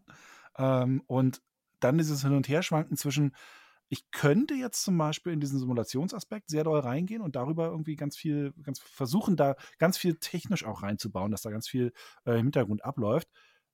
Aber vielleicht kommst du dann auch irgendwann innerhalb der Entwicklung, siehst du vielleicht gar nicht mehr unbedingt, brauche ich das überhaupt, um am Ende einen spaßigen Stadtentwickler zu haben? Ähm, ich glaube, aber was habe ich dann als Fantasie Angebot? Äh, ja, genau. Aber was genau? Und dann ist dieses, was habe ich dann dann als Angebot an meinen Kunden, um ihn rüber zu holen? Das haben wir dieses Jahr halt mit, mit City Skylines 2 und mit Payday gesehen. Aber ich, das ähm, finde ich, also für mich zumindest, und ich glaube auch schon für einen größeren Teil, wie ich das verfolgt habe, ist das gar nicht das Problem, weil es gab eher Vorrelease diese Sachen, was kann es denn besser als der erste? Das Problem ist, dass es für sich alleine kein gutes Spiel ist in, in dem Zustand oder kein sehr gutes Spiel. Es ist ein gutes Spiel, muss man schon sagen, es ist ein gutes Spiel. Mhm. Aber kein sehr gutes Spiel. Und mit der Erfahrung habe ich einfach mehr erwartet. Und, das, und eins ihrer zentralen Versprechen konnten sie eben nicht einlösen. Und das ist dann auch sehr enttäuschend. Und aber ich meine, ist, ist es vielleicht dieses Getriebensein, so ein so unbedingt so eine Art von Versprechen überhaupt erstmal machen zu müssen, damit man überhaupt ein Argument fürs nee, nächste Spiel hat, was du aber Theorie, aber was du aber brauchst, ja. um sagen wir mal deine Firma über Wasser zu halten. Ich glaube eher, also Ab für mich ist es eher, es ist der folgerichtige Idee. Selbst wenn du jetzt als Neuer, sage ich mal, in den Markt kommst, ohne diese ohne diesen Vorgänger, ist das aktuell einfach der richtige Ansatz, weil wir haben die Technologie, wir sind auf diesem Level gefühlt, du hast ja immer so mhm. gefühlt ein, auf ein Genre, wo ist gerade das Level dieses Genres? Was muss man machen, um State of the Art zu sein und was muss man vielleicht machen, um darüber hinauszugehen? Das sind verschiedene Ansätze. Und ich finde, das ist richtig der logische Schritt, tatsächlich. Diese Idee ist genau der logische Schritt. Und ich muss auch ganz ehrlich sagen, im Gegensatz zu einem Starfield, was ich für unreparierbar halte zum größten Teil, glaube ich, dass Colossal Order genau auf dem richtigen Weg ist. Sie haben Sie sind praktisch einfach ein halbes Jahr zu früh rausgekommen. Ich sage dir, mhm. meiner Meinung nach sind sie im zweiten Quartal 2024 auf dem Niveau, wo sie hätten zum Release sein sollen. Es wird ein sehr gutes Spiel sein. Fast alle Systeme, die ich jetzt bemängle und die mich enttäuscht haben, werden funktionieren, weil sie arbeiten an allem. Sie haben mit den Patches schon einige davon repariert. Man erkennt auch, sowohl in der Kommunikation, auch ganz großes ähm, Gegenbeispiel zu ähm, Bethesda, man erkennt in der Kommunikation den Respekt vor den Spielern, den Respekt vor der Kritik ähm, die Erkenntnis, was die Probleme sind, tatsächlich die Kernprobleme. Man erkennt schon in den Patches, sowohl in der Frequenz, vom Umfang, aber auch von der Umsetzung, dass sie genau an den Problemen arbeiten. Und die Probleme, die sie teilweise bis jetzt behoben haben, sind auch gut behoben. Und die Sachen, die sie angekündigt haben für das erste Halbjahr, sind genau die Sachen, die auf meiner Liste stehen würden. Von daher glaube ich, dass sie in einem, nach, nach einem Dreivierteljahr nach Release an einem sehr guten äh, Stand sein werden ist in diesem Genre trotzdem, äh, würde mich bei dem interessieren, ist in diesem Genre noch, wäre in diesem Genre trotzdem noch genug Platz für ein neues SimCity? Ja. Weil das hätte ich, ich muss gestehen, mich würde eher mehr ein neues SimCity interessieren. Ja, also etwas mehr auf Schönbau, äh, auch, auch grafisch tatsächlich Schönbau und nett und was gar nicht unbedingt so im Hintergrund komplex sein muss, sondern was mir wirklich eher sagen wir mal, die optische Illusion, weil ich wüsste, dass ich bei bestimmten Städten ab gewissen Größen einfach intellektuell Du kannst, glaube ich, andere wäre. Schwerpunkte setzen und, und es gibt äh, sowohl vom Spielerischen als auch vom, von der Zielgruppe gibt es genug Platz, absolut. Das fände ich nämlich eigentlich, also es, äh, äh das finde ich ein bisschen schade, weil irgendwie. Ich, ich denke auch, dass das, ich wundere mich ehrlich gesagt, weil das hat einen gigantischen Erfolg, das City Skylines 1 was ja, ist weird, ne, dass, dass, sie, dass sie SimCity aufgegeben haben als, als, als, als ja, so ein großer Name eigentlich. Und das, ich meine, dieser letzte Fail ist, ist es lang genug her. Also genau. Das, da könntest du problemlos den Namen nochmal, dem Namen nochmal ja, neuen Schwung. Ich denke, das wird auch irgendwann kommen. Entweder über SimCity oder irgendein anderer wird sich dieses ja. Themas annehmen. Weil das Aber das ist nicht deine, sagen wir nur, das ist nicht deine Enttäuschung, oder? Nein. Nee, ich wollte gerade sagen, bevor wir, wir jetzt noch vorwärts. weitere sechs Stunden über den Runner abreden, lass uns doch mal zu deiner Enttäuschung. Und für den hast du nur zwei Minuten. Na, so viel brauche ich, glaube ich, nicht. Sehr gut. Eine Meine andere Enttäuschung ist Rogue Trader. Oh. Ah, okay. Warum? Hm, ich bin, so schlimm? weil ich sehr viel erwartet habe und weil ich zum Teil sehr enttäuscht bin von diesem Spiel. Oder sehr, es ist, ja, also ich, ich liebe Warhammer 40k, äh, ich mag tiefe Rollenspiele, umfangreiche, ähm, auch CRPGs, was ich, Divinity Original Sin 2. Ich brauche, das ist, ich, ist solche, was mancher so gesagt wird, und auf mich trifft das solche überhaupt nicht zu. Ich habe kein Problem damit. Ich brauche jetzt keinen, ich brauche nicht überall die Baldur's Gate 3 Inszenierung und dieses mhm. Niveau von diesen Sachen. Ich liebe Divinity Original Sin 2 immer noch und auf diesem Niveau hätte ich einen äh, Rogue Trader erwartet. Und das ist es nicht. Es ist, ähm, fangen wir mit den kleinsten Problemen an. Das Pacing ist nicht besonders gut.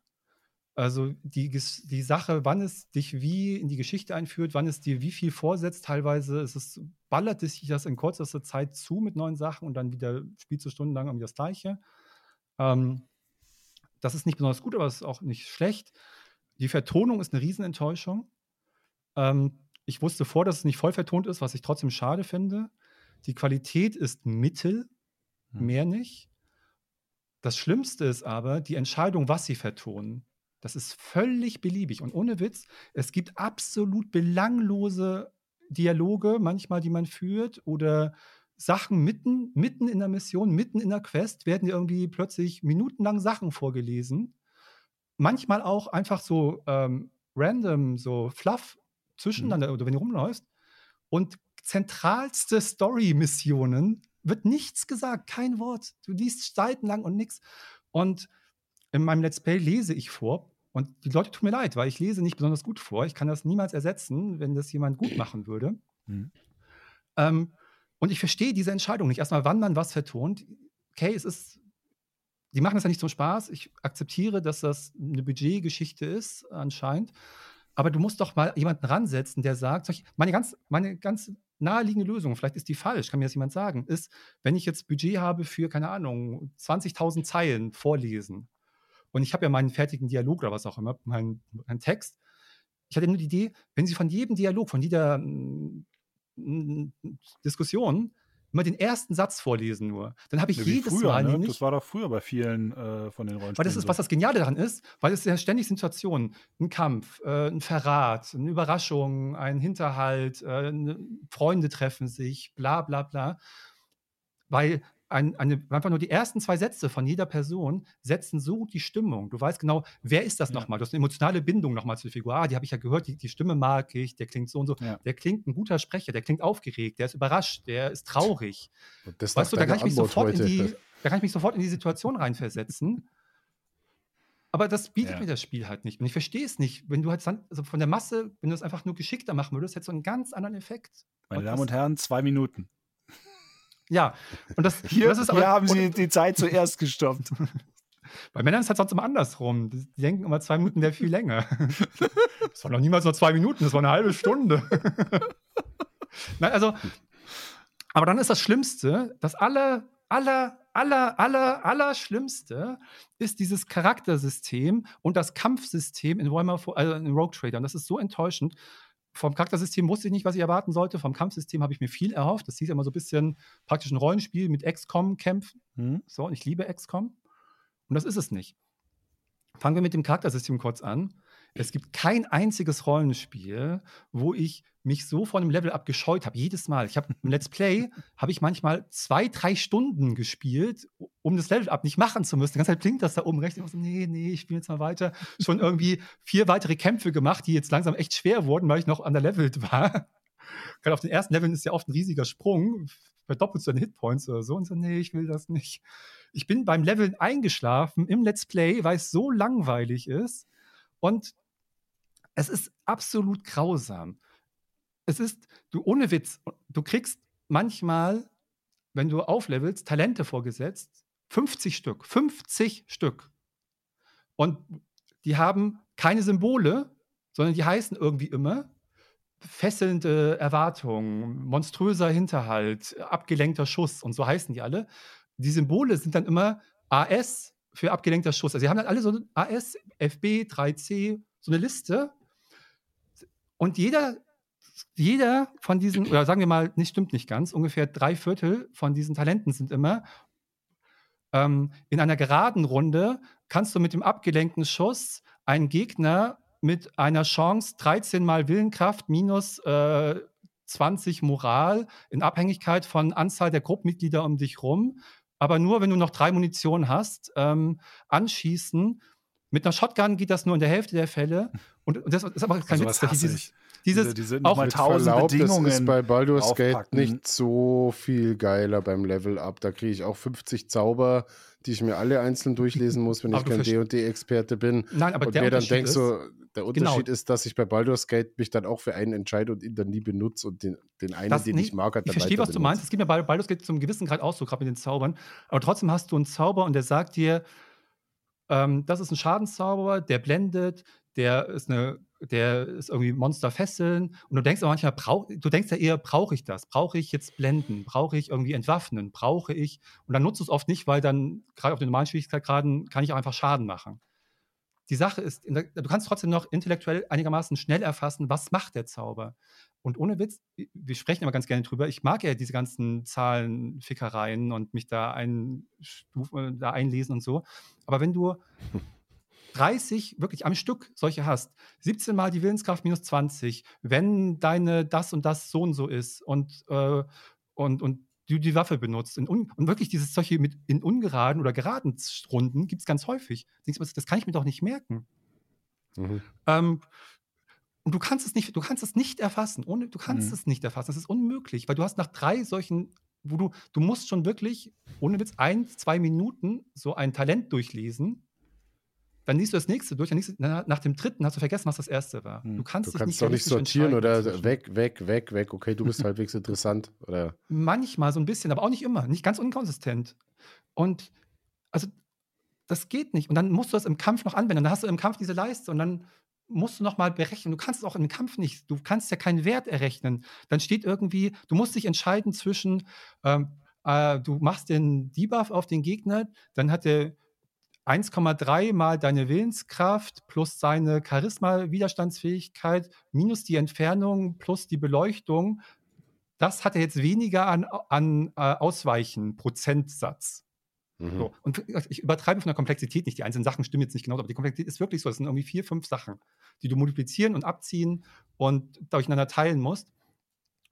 Und das musst du aber nicht nur einzeln verstehen. Das wäre noch die eine Sache. Okay, ich verstehe diesen einzelnen Skill, aber du musst ihn dann vergleichen. Mache ich das oder mache ich diesen anderen Skill, der eine ganz genauso komplizierte Beschreibung hat? Oder mache ich den vierten Skill, der genauso eine komplizierte Beschreibung hat? Oder mache ich den fünften Skill? Du kannst das nicht realistisch entscheiden, weil das einfach kein, du kannst nicht abwägen, ist jetzt 1,73% ausweichend besser als 1,93 Schaden oder äh, Rüstungsreduzierung um 5% oder Geschwindigkeitsdings. Weißt du, das ist das ist völliger Humbug. Wer sich das aus, das ist mhm. Schwachsinn hoch drei. Und dann, selbst das, das habe ich irgendwann ein bisschen in den Griff bekommen, aber eigentlich, und das ist sehr unbefriedigend, indem ich 80 Prozent ignoriere von dem Spiel. Ja. Du sagst einfach, ich konzentriere mich auf irgendwas, was ich verstehe. Ich nehme die einfachen Spells, die verstehe ich, die nehme ich meines Hotleiste, ich ignoriere den Rest. Und es hat auch funktioniert im Spiel. Und das ist aber frustrierend erstmal, das eine. Und dann bist du im Kampf und drei Viertel des Kampfes besteht aus Buffen und Debuffen. Ohne Witz. Und ich habe das im Nachhinein gelesen, dass es, bei, dass es irgendwie bei den Pathfinder-Spielen noch schlimmer gewesen sein muss, dass die Leute das da hassen, dass es da Mods gibt, die das alles automatisch machen, die das da irgendwie rausfiltern und so. Aber was du machst, ist eigentlich in einem Kampf die meiste Zeit, dein Charakter ist dran, du buffst zwei von deinen Leuten oder in einem AOE, ähm, dann sind die anderen noch dran, dann debuffst du die Gegner, Du machst so selten richtige Aktionen. Du machst, bereitest eigentlich drei Viertel des Spiels irgendwas vor, was du vielleicht mhm. später irgendwie machst. Und das ist auch, und das ist nicht übertrieben. Das ist so krass. Und du musst es auch verstehen und berücksichtigen, wenn du einen Gegner anguckst, hat der auf dieser Leiste, wo die angezeigt werden, hat der entweder neun oder zwölf Slots für Debuffs oder Buffs.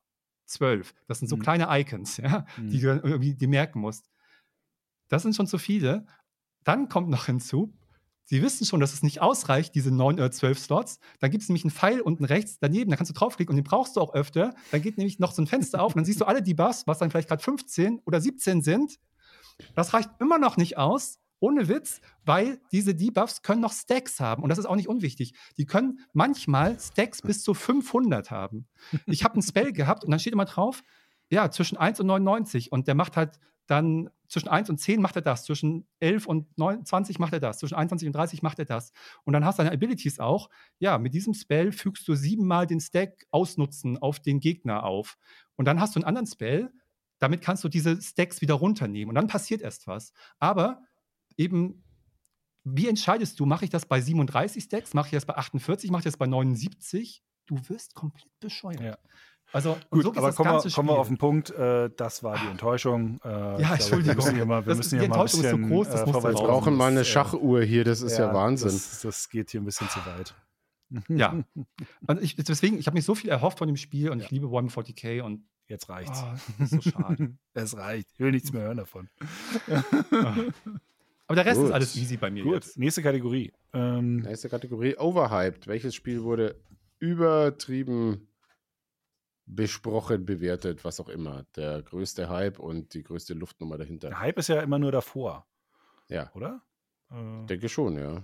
Also naja, man könnte auch, wenn jetzt alle total ausrasten, zum Beispiel, ich würde auch acht Monate nach dem Release von PUBG, äh, würde ich das für overhyped halten, beispielsweise. Ähm, ja, aber das ist auch so ein bisschen das hat so ein, sich ja eher Sowas gab es ja letztes Jahr nicht, ne? So ein, so ein, so ein Trend. Ich finde, ich finde overhyped heißt für mich so ein bisschen auch so eine persönliche Einschätzung, dass man sagt, die haben ja keine Ahnung, die finden das alle geil und sind darauf voll gehypt und hypen das immer noch auch nach Release. Ja, da war aber meine falsch. Argumentation ab. Ich habe nämlich die beste, mit dem besten Spiel dazu. Deswegen, das meine ich. Das ist für mich so ein bisschen, die liegen da falsch sozusagen, so mhm. ungefähr. Richtig. Ähm, wer fängt an? Der Fritz, Der Fritz. fängt immer an. Und wir raten wieder. Äh, ich glaube, mir ist, nichts, mir ist nichts Cleveres eingefallen, deswegen habe ich Starfield gewählt, weil äh, ich glaube, in Fritzes Augen zu viel Geschiss gemacht wurde um ein Spiel, das einfach zu viele Mängel hat. Wahrscheinlich liege ich ah, falsch. Ich habe das gar keinen guten Tipp. Ich bin gar nicht mehr zufrieden mit dem, was ich aufgeschrieben hatte, aber ich, ich hatte Final Fantasy 16 aufgeschrieben. Das ist doch toll. Das wurde vor allem nicht sonderlich gehypt im Nachhinein, ich, ich, deswegen meine Verständnis von dem, vielleicht habe ich das dann nicht gut, die Kategorie nicht gut benannt oder dann auch jetzt oder anders gesehen als ihr. Ich dachte halt so auch im Nachhinein, dass Spiele, die. Ach so. Weil das ist ja sehr viel nominiert für bestes Spiel des Jahres, bestes mhm. Rollenspiel mit. Mhm. Und ob es das verdient hat. Und ich dachte vielleicht, der Fritz sagt nein. Mhm. mhm, mhm. Ähm, nee, Final Fantasy hatte ich da gar nicht okay. mit auf dem Schirm. Das, das muss ich gestehen, habe ich auch bei, bei keiner Kategorie jetzt. Das ist nicht so rausge stochen so richtig. Es ist wie ein bisschen wie ein Robocop. Also das fand ich echt cool, aber es sind keine, es ist hat sich bei keiner Kategorie als Zuspitzung so angeboten, dass es da reinrutschen kann. Was auch ein bisschen, bisschen komisch ist eigentlich. Stopp, Ähm, ich muss kurz unterbrechen. Wir haben uns noch nicht auf eine äh, Enttäuschung des Jahres geeinigt. Also wir hatten Rogue Trader, wir hatten Starfield und wir hatten, äh, was hattest du? Kingpin Reloaded. Ich ich würde, bei ich, Starfield würde, ich dabei. würde bei Starfield dazu gehen. Kommen. Ja. Sind alle dabei, oder? Okay, dann nehmen Ja. wir das. Da muss auch die Community. Auch weil es dann- einfach wichtig war. Ja, Ja, Weil Kingpin und äh, Dings sind einfach, mein Gott, die gibt's, aber es spielt keine Rolle. Ja. Äh, die meisten werden auch nicht so enttäuscht sein von Work Trader wie ich. Weil sie Ja. entweder nicht so hohe Erwartungen hatten oder weil sie genau wussten, worauf sie sich ein bisschen einlassen, weil sie vielleicht schon Pathfinder in den Ja. auswendig gespielt Also man sieht es ja auch in den Wertungen, es ist jetzt Ja. nicht im sehr gut Bereich, aber es ist im größtenteils Positivbereich und, und viele ärgern sich eher zum Beispiel über, über Bugs oder solche Geschichten. Ja, genau. Ähm, Ich verstehe es zu einem äh, gewissen Grad auch. Ich finde es bloß enttäuschend. Stopp, kein Chance Trader haben- mehr. Ganz kurz, ganz reicht's. schnell, Stopp, stopp, nee, nein, nein, Rogue nein, Trader. nein, nein, nein, nicht einer nein, rein. Mach ein Einzel, äh, es reicht. Mach ein Einzelvideo dazu Ja. Nein. Gäste. Es reicht. Also Overhype, Fritz. Ähm, äh, einen Runner-Up würde ich, würde ich ganz kurz noch ansprechen, ähm, Ganz den ich aber fairerweise noch nicht weit genug gespielt habe und von dem ich auch glaube, dass es sicherlich ein gutes Spiel ist. Äh, zum Beispiel Alan Wake 2. Und Alan Wake 2 hatte ich ja schon, hatte ich quasi die, die, ähm, die Testversion, also schon eine Weile vor dem Release, die noch ein bisschen durchwachsen war. Also gab es während der Testphase kamen noch Updates und so, das hat das dann ein bisschen besser gemacht. Aber ich weiß noch, wie unfassbar doll mich genervt hat, wie scheiße die Saga am Anfang in den ersten paar Minuten geschrieben ist als Charakter. Dieses, dass ihr einfach zugeschrieben wird, dass sie jetzt die Oberdetektivin ist. Mhm. Und dann hast du da diesen ersten äh, Bereich auf dem, äh, in, dem, in dem Park, wo dann die erste Leiche liegt. Und sie sagt so viele blöde Sachen und dann äh, äh, kommt auch noch irgendwann die Stelle, wo sie dann äh, irg- da, da, ich weiß nicht mehr genau, ist ein bisschen her, aber irgendwie ist da einer der, der Sätze, die dann sagt, äh, sie erfühlt, dass die eine Person da aus dem Meer kam, aus dem Wasser kam und so. Und das ist so schlecht geschrieben, dass ich schockiert war, als ich das gespielt habe äh, und dann zum Glück aus technischen Gründen nicht weiterspielen konnte, weil ich wirklich dachte, das gibt's doch nicht. So ein, wer kann, also wie kann man denn so einen Scheiß schreiben ähm, für Zu eine dem Zeitpunkt versteht man das auch nicht richtig, Detektiv- weil das hat ja, sie hat ja so ein bisschen, das hat ja spielt ja eine Rolle später, wa- was sie Das kann ja, genau. Aber, das- genau, also, äh, wie gesagt, das kommt, aber in, in dem Moment war ich echt so, Ja. das gibt's doch wohl nicht. Was ist denn das für eine schlecht geschriebene und hingeschobene Figur? Also in dieser, dieses, es wird ihr jetzt einfach zugeschrieben, dass sie die, auch wie, wie der andere denn da so runter, ja, du bist ja die Oberdetektivin und ich bin ja hier nur so ein, so ein schlechter Detektiv und so. so. Ja, dann sag doch warum. Weil sie Fall XY oder so gelöst hat, aber nichts davon. Und dann ist halt dieser eine Satz mit dem, ja, sie erfühlt irgendwie, dass einer aus dem See, See kommt, weil es auch so ein normaler alltäglicher Vorgang ist, den man in irgendeiner Weise erahnen oder erfüllen kann. Das fand ich so furchtbar, diese ganze Szene. Und ich so dachte, das gibt es doch nicht. Und dann findet sie diese, diese Brotboxen im Wald und zu allem sagt sie was, aber eine Brotbox, wo ein zerschnippeltes Stück Papier drin ist, was ihre Waffe upgrade, gradet, dazu sagt sie nichts. Das gibt, das kann doch nicht sein. Aber wie Sie gesagt, sagt, das, sie also sagt wie- allgemein zu vielen Dingen nichts, die auch eine äh, Detektivin ist äh, oder eine abgebrühte FBI-Agentin, der sich, die sich schon im Klaren ist, dass sie mit was Paranormalem zu tun hat. Sogar äh, für sie sagt sie zu vielen Sachen nicht wirklich was. also die Sachen ergeben ja, ich- das, das, ich das bin mit den ja nicht- vielen. noch nicht wirklich dazu gekommen, jetzt weiterzuschauen, deshalb würde ich es Ja. auch nicht oder. Aber das, da war ich, ich war, ey, ich war ein bisschen schockiert, als dann diese ganzen Überwertungen kamen und so. Ich dachte, okay, gut, dann muss das ja offensichtlich sich noch einordnen oder irgendwie besser werden, weil Ja. das kann man ja wohl nicht so nicht stehen lassen. Das gibt's ja wohl nicht. Ist mir trotzdem gar nicht so aufgefallen am Anfang, ehrlich gesagt, so sehr wie dir. Aber gerade diese eine Szene Vielleicht liegt es daran, dass ich den, diesen Anfang zwei, drei Mal gespielt habe, Ja, aus technischen, das kann sein. einfach weil ich mir bestimmte Sachen angeguckt habe, wie geht was, wie funktioniert die Kamera, wie, wie funktionieren die Performance-Geschichten und so. Und dann waren halt auch nochmal dieser Patch-Vorgang. Ich hatte ja auch so gehabt am Anfang, die Hälfte der Vertonung war Englisch, die andere Hälfte war Deutsch und so eine Mhm. Geschichten. Das hat alles nicht zusammengepasst. Äh, nee, aber deshalb äh, äh, war das so ein bisschen so, what the fuck, was habt ihr denn da alle gespielt? Aber wie gesagt, ich muss erstmal noch ein bisschen weiterspielen. Ähm, äh, ich habe als, als overhyped das Spiel, ähm, habe ich Diablo 4, Ja, weil ähm, gute Wahl.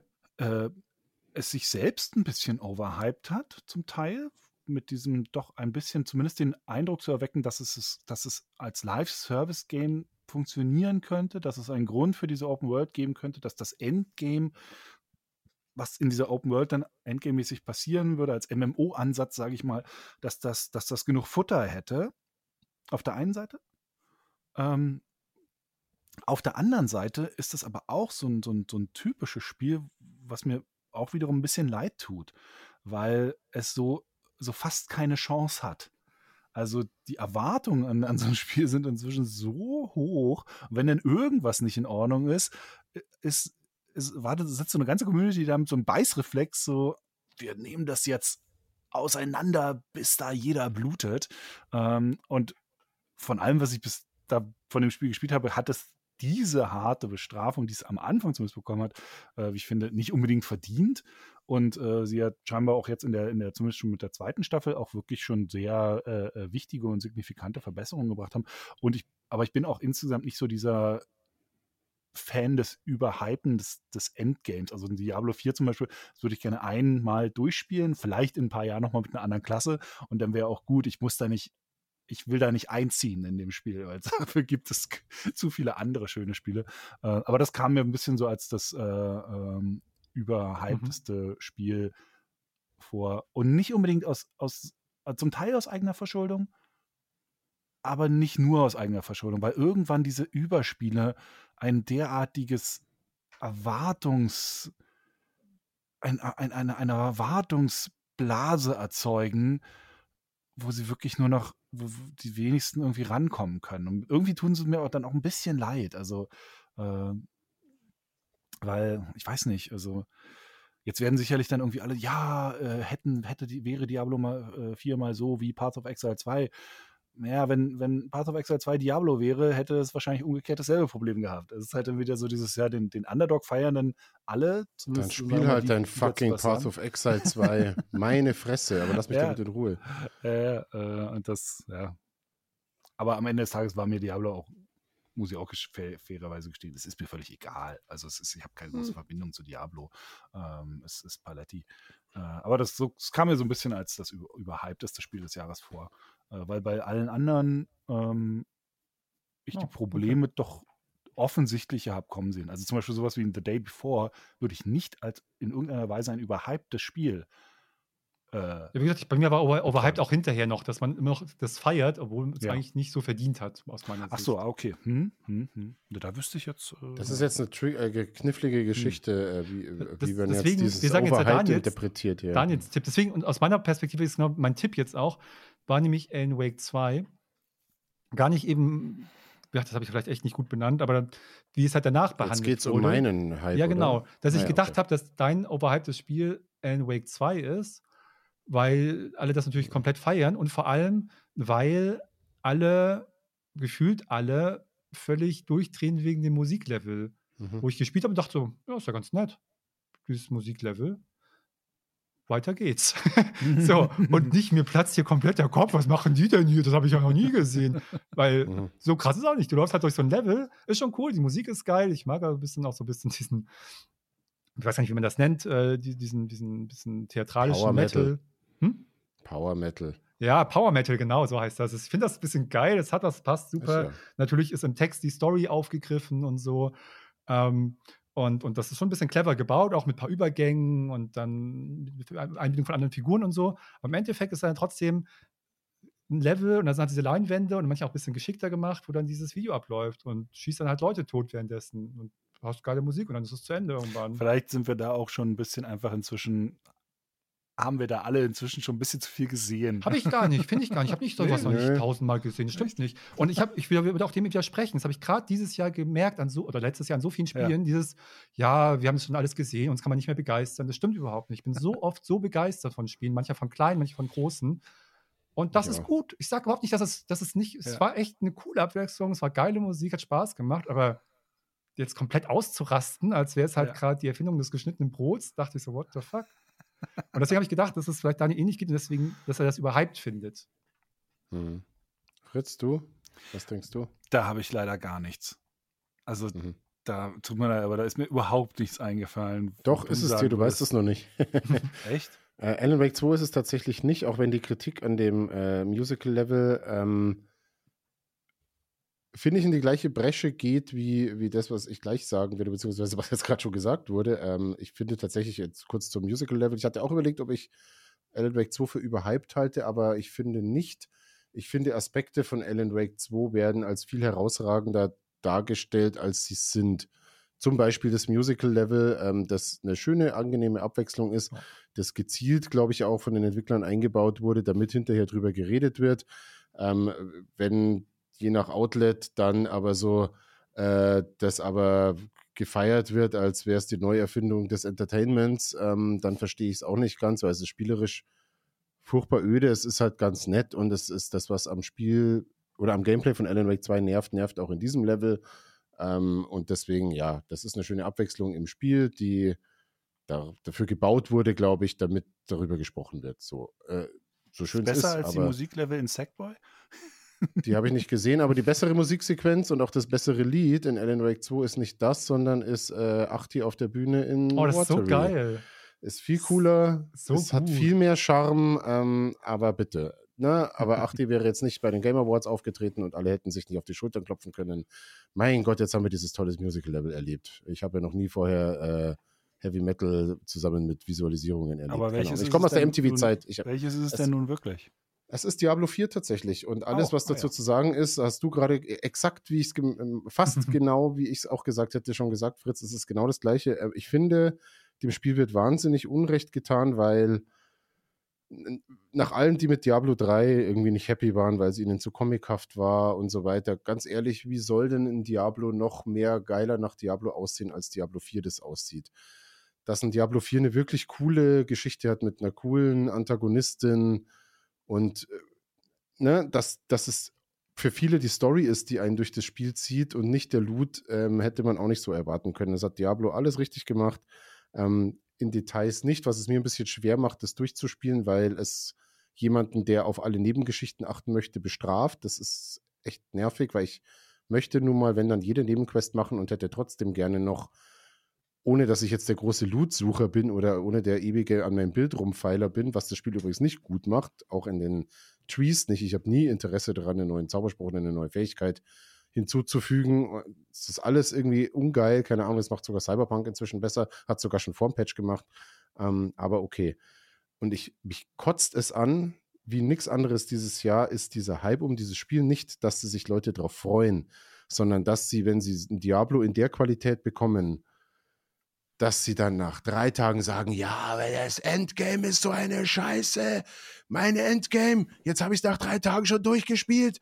Jetzt habe ich noch fünf andere Klassen, die ich spielen könnte und in jeder Klasse 15 Builds, die ich durchprobieren könnte. Ich könnte es noch 20, 30, 40 Mal von vorne durchspielen und es wäre immer noch ein geiles Spiel. Aber nein, mein Endgame, ich will noch ein Schwert, was noch geiler ist, um 3% als das Schwert, was ich vor fünf Minuten gefunden habe. Darauf kommt es an, das ist mir wichtig. Und wenn das nicht so funktioniert, wie ich das will, dann ist das nicht das Diablo, was ich mir gewünscht habe. Und alle Leute, die so denken, die sollen direkt in die Hölle fahren. Das regt mich so auf. Das, Dieses- kann ich nur Endgame, Das- Leute, das Endgame-Menschen regt mich die so auf. Menschen. End, Endgame, wer, wem das Endgame wichtig furchtbar. ist bei einem Spiel, was so lang ist für eine Klasse und ein Bild, was ich echt, das kann ich fünf Jahre lang und es kommen, keine Ahnung, wenn ich schon Seasons höre, ja, aber die erste Season und ich brauche sofort die nächste Season, sonst ist mein Endgame nicht befriedigt. Fickt's euch alle weg, ganz ehrlich, es regt mich, so es kotzt mich so recht. an. Dann spiel halt was anderes, dann spiel halt den Path of Exile oder spiel Diablo 4 von mir ist noch zehnmal mit einer anderen Klasse und mit anderen Builds durch. Dieser scheiß Endgame-Fokus macht seit Jahren diese ganze Branche kaputt. Ja, ständig die falschen Erwartungen weckt und ständig so ein, äh, da muss aber jetzt mit jedem Season-Ding das Mega-Ding kommen. Das, aus dieser ganzen Endgame-Scheiße ist diese Live-Service äh, äh, äh, Ja, vor allem, was soll denn groß kommen? geboren, Fucking, du kriegst halt dann andere, blauere, pinkere, grünere, legendaryere Schwerter und halt Gegner, die es dir genauso schwer dann machen. Und dann kriegst du das nächste Schwert und dann kriegst du den nächsten Helm und am Ende bezahlst du dann eben doch noch Geld, weil du halt dann noch irgendeine Mütze dir kaufen kannst, die dir besonders gut gefällt. Beim lass Gothic mich wäre in nie Ruhe jemand auf die Idee gekommen zu sagen, das Endgame ist aber nicht geil. Ja. Und, das, ähm, und Diablo Was? 4 ist echt ein cooles Spiel, wie gesagt, bis auf diese Story-Progression. Das finde ich halt schade, dass man das einfach nicht, das ging beim Dreier noch besser, dass ich es einfach nicht mit den Nebenquests einmal als Action-Rollenspiel durchspielen kann.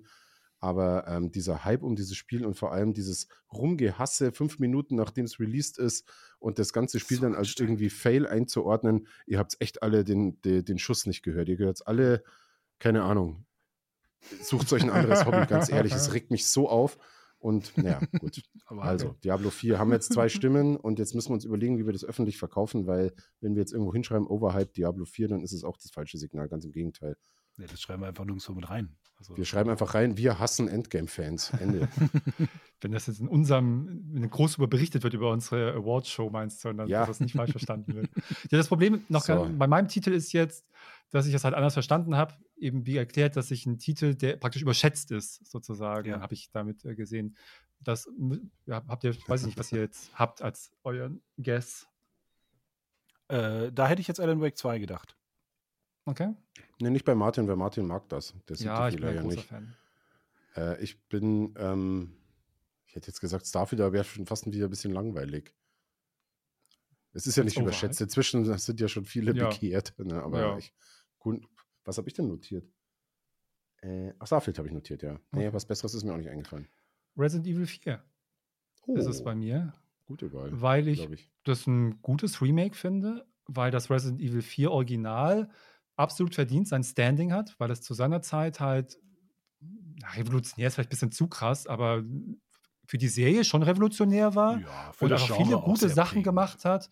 Ja. Äh, fand ich sehr toll. Ich habe es damals erst auf der Wii gespielt und da war es ja noch mal viel geiler. Da hat es mich ja komplett umgehauen mit dieser Wii-Mode-Steuerung, die unfassbar gut war. Ähm, also es hat ganz viele tolle Sachen gemacht und dann haben sie jetzt ein sehr kompetentes Remake gemacht. Auch nicht nur ein Remake, dass sie halt neue Texturen draufgeklebt haben, sondern halt auch neues Spiel, das neu interpretiert haben. Ähm, und es ist ein sehr gutes Spiel. Aber warum taucht denn das bitte überall bei Spiel des Jahres und sowas auf? Es ist ein gutes Spiel, keine Frage, aber ich finde das völlig überschätzt äh, aus meiner Warte. Und deswegen ist es für mich das overhypedeste oder überschätzteste Spiel eher des Jahres. Ja. Gut. Ich habe es äh, nicht gespielt, keine Ahnung. Dann äh, haben wir, ist aber hier der Gewinner relativ klar Diablo. Ja.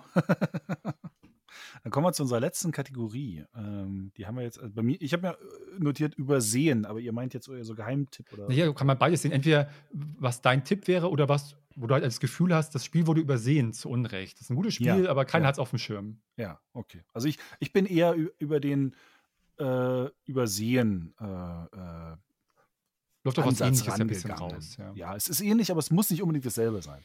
Hm. Ähm, okay, mein Tipp war dann, den ich mir aufgeschrieben habe, ähm, ich habe zwei Sachen aufgeschrieben und Atlas Fallen hatte ich aufgeschrieben hm. und Star Trek Resurgence.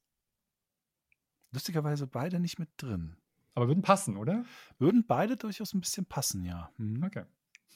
Ich habe Lords of the Fallen aufgeschrieben, was ja du als Überraschung äh, dir gewählt hattest. Mhm. Aber es ist ja nicht ich glaube, dass das war sehr erfolgreich. Ja. Aber vielleicht eben nicht so erfolgreich, wie es verdient hätte, deiner Meinung nach. Ja, also äh, ich habe das Gefühl, du hättest gerne noch mehr Leuten gesagt, ey, wenn du auch nur einen Souls-like spielst dieses Jahr, neben Lies of P. Nicht mal Nö, ach, mit Hierarchie, sondern das ist mir doch inzwischen egal. Was ist es denn? Was ist es denn? Ähm, äh, ich habe ein bisschen hin und her geschwankt tatsächlich. Äh, hier, das war der einzige Bereich, wo ich so, so wo ich so ein bisschen etwas vom Spiel weggegangen bin und auch ein bisschen Meta überlegt hatte, äh, ob ich sowas wie die PSVR 2 nehme. Mhm. Weil ich das echt erstaunlich fand. Dass so, es kam, ist richtig gute Hardware, weg. Kein interessiert. Ist äh, übrigens ja, so schlecht gealtert, ne? Ist, kurzer Exkurs. Ähm, ich fand die ja technisch echt voll geil, als die rauskam, bis auf so bei ganz dunklen Stellen, so gerne ich das OLED-Display mag, aber dieses komische Kristallin Muster, mhm. was da drüber liegt, ist gerade bei so dunklen Passagen in zum Beispiel Resident Evil 4 VR-Mode echt nervig. Äh, aber wenn du einmal die MetaQuest 3 aufhattest, wie crisp die ist, wenn man sie nicht nativ bedient, sondern halt über ähm, Linkkabel oder über Airlink. Also ich spiele gerade äh, Half-Life Alex nochmal mit der MetaQuest und es ist das erste Mal, dass ich weder ein Fliegengitter sehe, noch irgendwie sichtbare Kanten an den Objekten. Kann, kann man die Super. mit einer Brille tragen? Oder, oder? Weiß ich nicht, ich habe keine Brille. Noch Och, nicht. Ich glaube, vielleicht bald, aber Platz? Ja. Ich denke schon, ja. Die ist, sehr, die, die, ist, die ist, sehr leicht, sehr bequem ähm, und äh, seitdem ist die PSVR 2 halt, die ist noch nicht mal ein Jahr alt und fühlt sich halt an wie das clunky. Ja, aber auf der PlayStation hast du ne? keine Alternative, ne? Nee, also ne? Und es gibt halt, gerade bei Resi hat es mich jetzt geärgert, weil ich dachte so, okay, Resi 4, vielleicht mal in VR, das ist glaube ich schon ein ganz spezielles Erlebnis aber hat mich jetzt die erste halbe Stunde oder so, die ich gespielt habe, nicht überzeugt.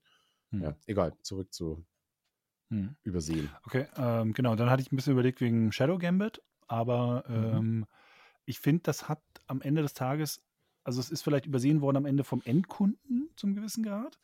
Ähm, aber zumindest von der Presse ist es eigentlich dann doch nicht übersehen worden, obwohl es alles dafür getan hat, übersehen zu werden. ähm, äh, allein auch durch, die, durch den ganzen Schließungsvorgang und so, das ist dann schon nochmal immer wieder aufgetaucht und so. Also von daher würde ich es da nicht reinmachen. Äh, ein äh, ganz knapper Running Up war dann auch ein American Arcadia. Ähm, aber das war mir vielleicht von Anfang an ein bisschen zu klein und gewonnen hat bei mir tatsächlich am Ende dann äh, Immortals of Avium. Hm. Dieser äh, Unreal Engine mhm. 5 Shooter von einem äh, neu gegründeten Studio, deren Namen ich inzwischen schon wieder vergessen habe, äh, die aber auch schon über 40 Prozent ihrer Belegschaft verloren haben, weil das Spiel sich nicht verkauft hat. Ähm, und das habe ich bislang jetzt nur die ersten vier Stunden gespielt. Das ist wohl auch recht umfangreich. Also ähm, da kann man wohl durchaus so seine 20 Stunden reinstecken. Und deshalb freue ich mich auch darauf, das weiterzuspielen. Und diese ersten vier Stunden haben mir richtig, richtig gut gefallen. Ähm, mich erinnert sehr in seiner Weltgestaltung und wie man auch die Welt, sagen wir mal, äh, erkundet an The Stark Messiah of Might and Magic, mhm. was ich auch wirklich einen tollen äh, Titel fand. Ähm, es hat wirklich ein katastrophales schlechtes Marketing gehabt, dieses Spiel. Es hat sich an allen Stellen schlecht präsentiert. Der Name des Spiels ist schon eine völlige Katastrophe, also sowas beliebiges, aber auch das Ganze, wie man das, wie sie das Spiel gezeigt haben, äh, mit diesen super bunten. Äh, das Dumme ist halt, man hat da diese bunten magischen Angriffe. Im laufenden Spiel ergibt das alles absolutes Sinn wofür die diese Farben benutzen und so. Aber wenn du es in einem Trailer siehst, ist es ein wirres Durcheinander, wo du denkst, es kann doch wohl nicht wahr sein. Äh, aber im laufenden Spiel ist es total cool und macht einen absoluten Spaß. Ich durch die, die Bewegung ist fluffig, ähm, dass die Angriffssysteme sind, sind äh, spaßig, also die Kämpfe, wie die auch die Gegner auf, auf Angriffe reagieren, also das Trefferfeedback, dafür, dass es ein Magieshooter ist, die immer ein bisschen, den immer ein bisschen der Punch fehlt, finde ich, ähm, äh, hat es durchaus solides Trefferfeedback ähm, es sieht toll aus. Also dafür, wenn man denkt, dass es eine Double-A-Produktion eigentlich ist. Es hatte gerade zum Release hin auch ein bisschen Performance-Probleme. Inzwischen ist es ein bisschen besser geworden. Aber es sieht auch wirklich toll aus. Das muss man ja auch mal ein bisschen bedenken bei allen Kritiken an, an schlechten Performance-Sachen. Ähm, ab einem gewissen Punkt muss man aber auch die entsprechende Hardware auch mal dafür haben. Ne? Das muss, muss, man auch immer fairerweise sagen. Ähm, es ist überraschend aufwendig inszeniert. Also Zwischensequenzen mit wahnsinnig gut animierten Figuren voll vertont. Also sowas, wo du, was du in einer, in einer Großproduktion von EA erwarten würdest. Und das ist ja jetzt nur in dem EA Originals Programm gelaufen. Also auf einer viel kleineren Flamme. Ähm, und total charmante Charaktere irgendwie. Also die ja. ganze, diese ganze Truppe, die man da so trifft, das denkst du die ja. ganze Zeit so, oh Mann, ey, bei einem Weiß nicht, ich, vor ich fünf hab, Jahren hätte ich mir bei jedem Shooter äh, die Finger geleckt, wenn der das mal so erzählt hätte. Ne? Ich, ich habe auch äh, so aus den, aus den Trailern hätte ich so gedacht, oh, das sind bestimmt so Duschbag-Arschlöcher äh, äh, mhm. da alles.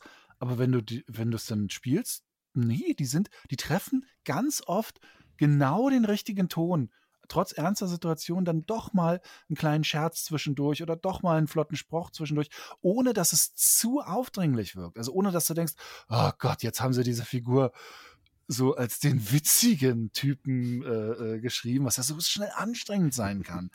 Ähm, Bei uns also, bin das ich. du bist auch schnell anstrengend. Ähm, also wirklich, ja. Äh, wirklich eine tolle, äh, äh, eine to also sich toll durchgeschlängelt und immer vorbei an den Sachen, die das Spiel kaputt machen könnten. Ähm, aber abs absolut übersehen. Äh, in den Bewertungen auch nur so mittelgut davongekommen. Ähm, aber ich, ich glaube, dass das gerade mhm. für Shooter-Fans eigentlich ein richtig tolles Erlebnis sein kann und dass man das, äh, wenn man es irgendwie im Sale hat und wenn man dann vielleicht auch die entsprechende Hardware hat, man unbedingt nachholen sollte. Allein es schon das Kennenlernen dieser Fantasy-Welt. Bitte? Es gibt auf Steam eine Demo. Es gibt eine Demo, genau, kann man auch eine ja. Demo ausprobieren. Ich bin nicht ganz sicher, ob die Demo auf dem aktuellen technischen Stand ist. Das könnte ein bisschen ein Problem sein. Ich will es zum Beispiel jetzt auch erst weiterspielen. Es wird nochmal ein Update auf die Unreal Engine 5.2 kommen. Mhm. Ähm, deshalb werde ich erst weiterspielen, wenn, wenn das auch da ist. Äh, aber es gab jetzt zum Beispiel auch nochmal so ein bisschen, in Anführungszeichen, Endgame-Update, äh, wo nochmal ein Endgame. bisschen so, äh, was das Spiel sicherlich nicht braucht, äh, wo dann halt irgendwie noch so ein paar Arenen-Sachen drin sind. Okay. Das ist aber nicht weiter wild.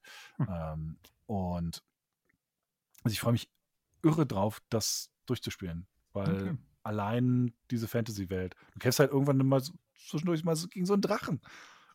Cool, ein Ego-Shooter gegen einen Drachen kämpfen. Das finde ich auch sehr cool aus. Ist doch genau das, was ich haben will. Also farbintensiv, ist auch so, also diese, diese intensiven Farben, dieses schöne, so eine Fantasy-Welt aus der Ego-Perspektive in einem, sagen wir mal, überschaubareren Rahmen zu erleben. Nicht immer dieses, ich brauche eine ganze Open World, dafür brauche ich nicht immer.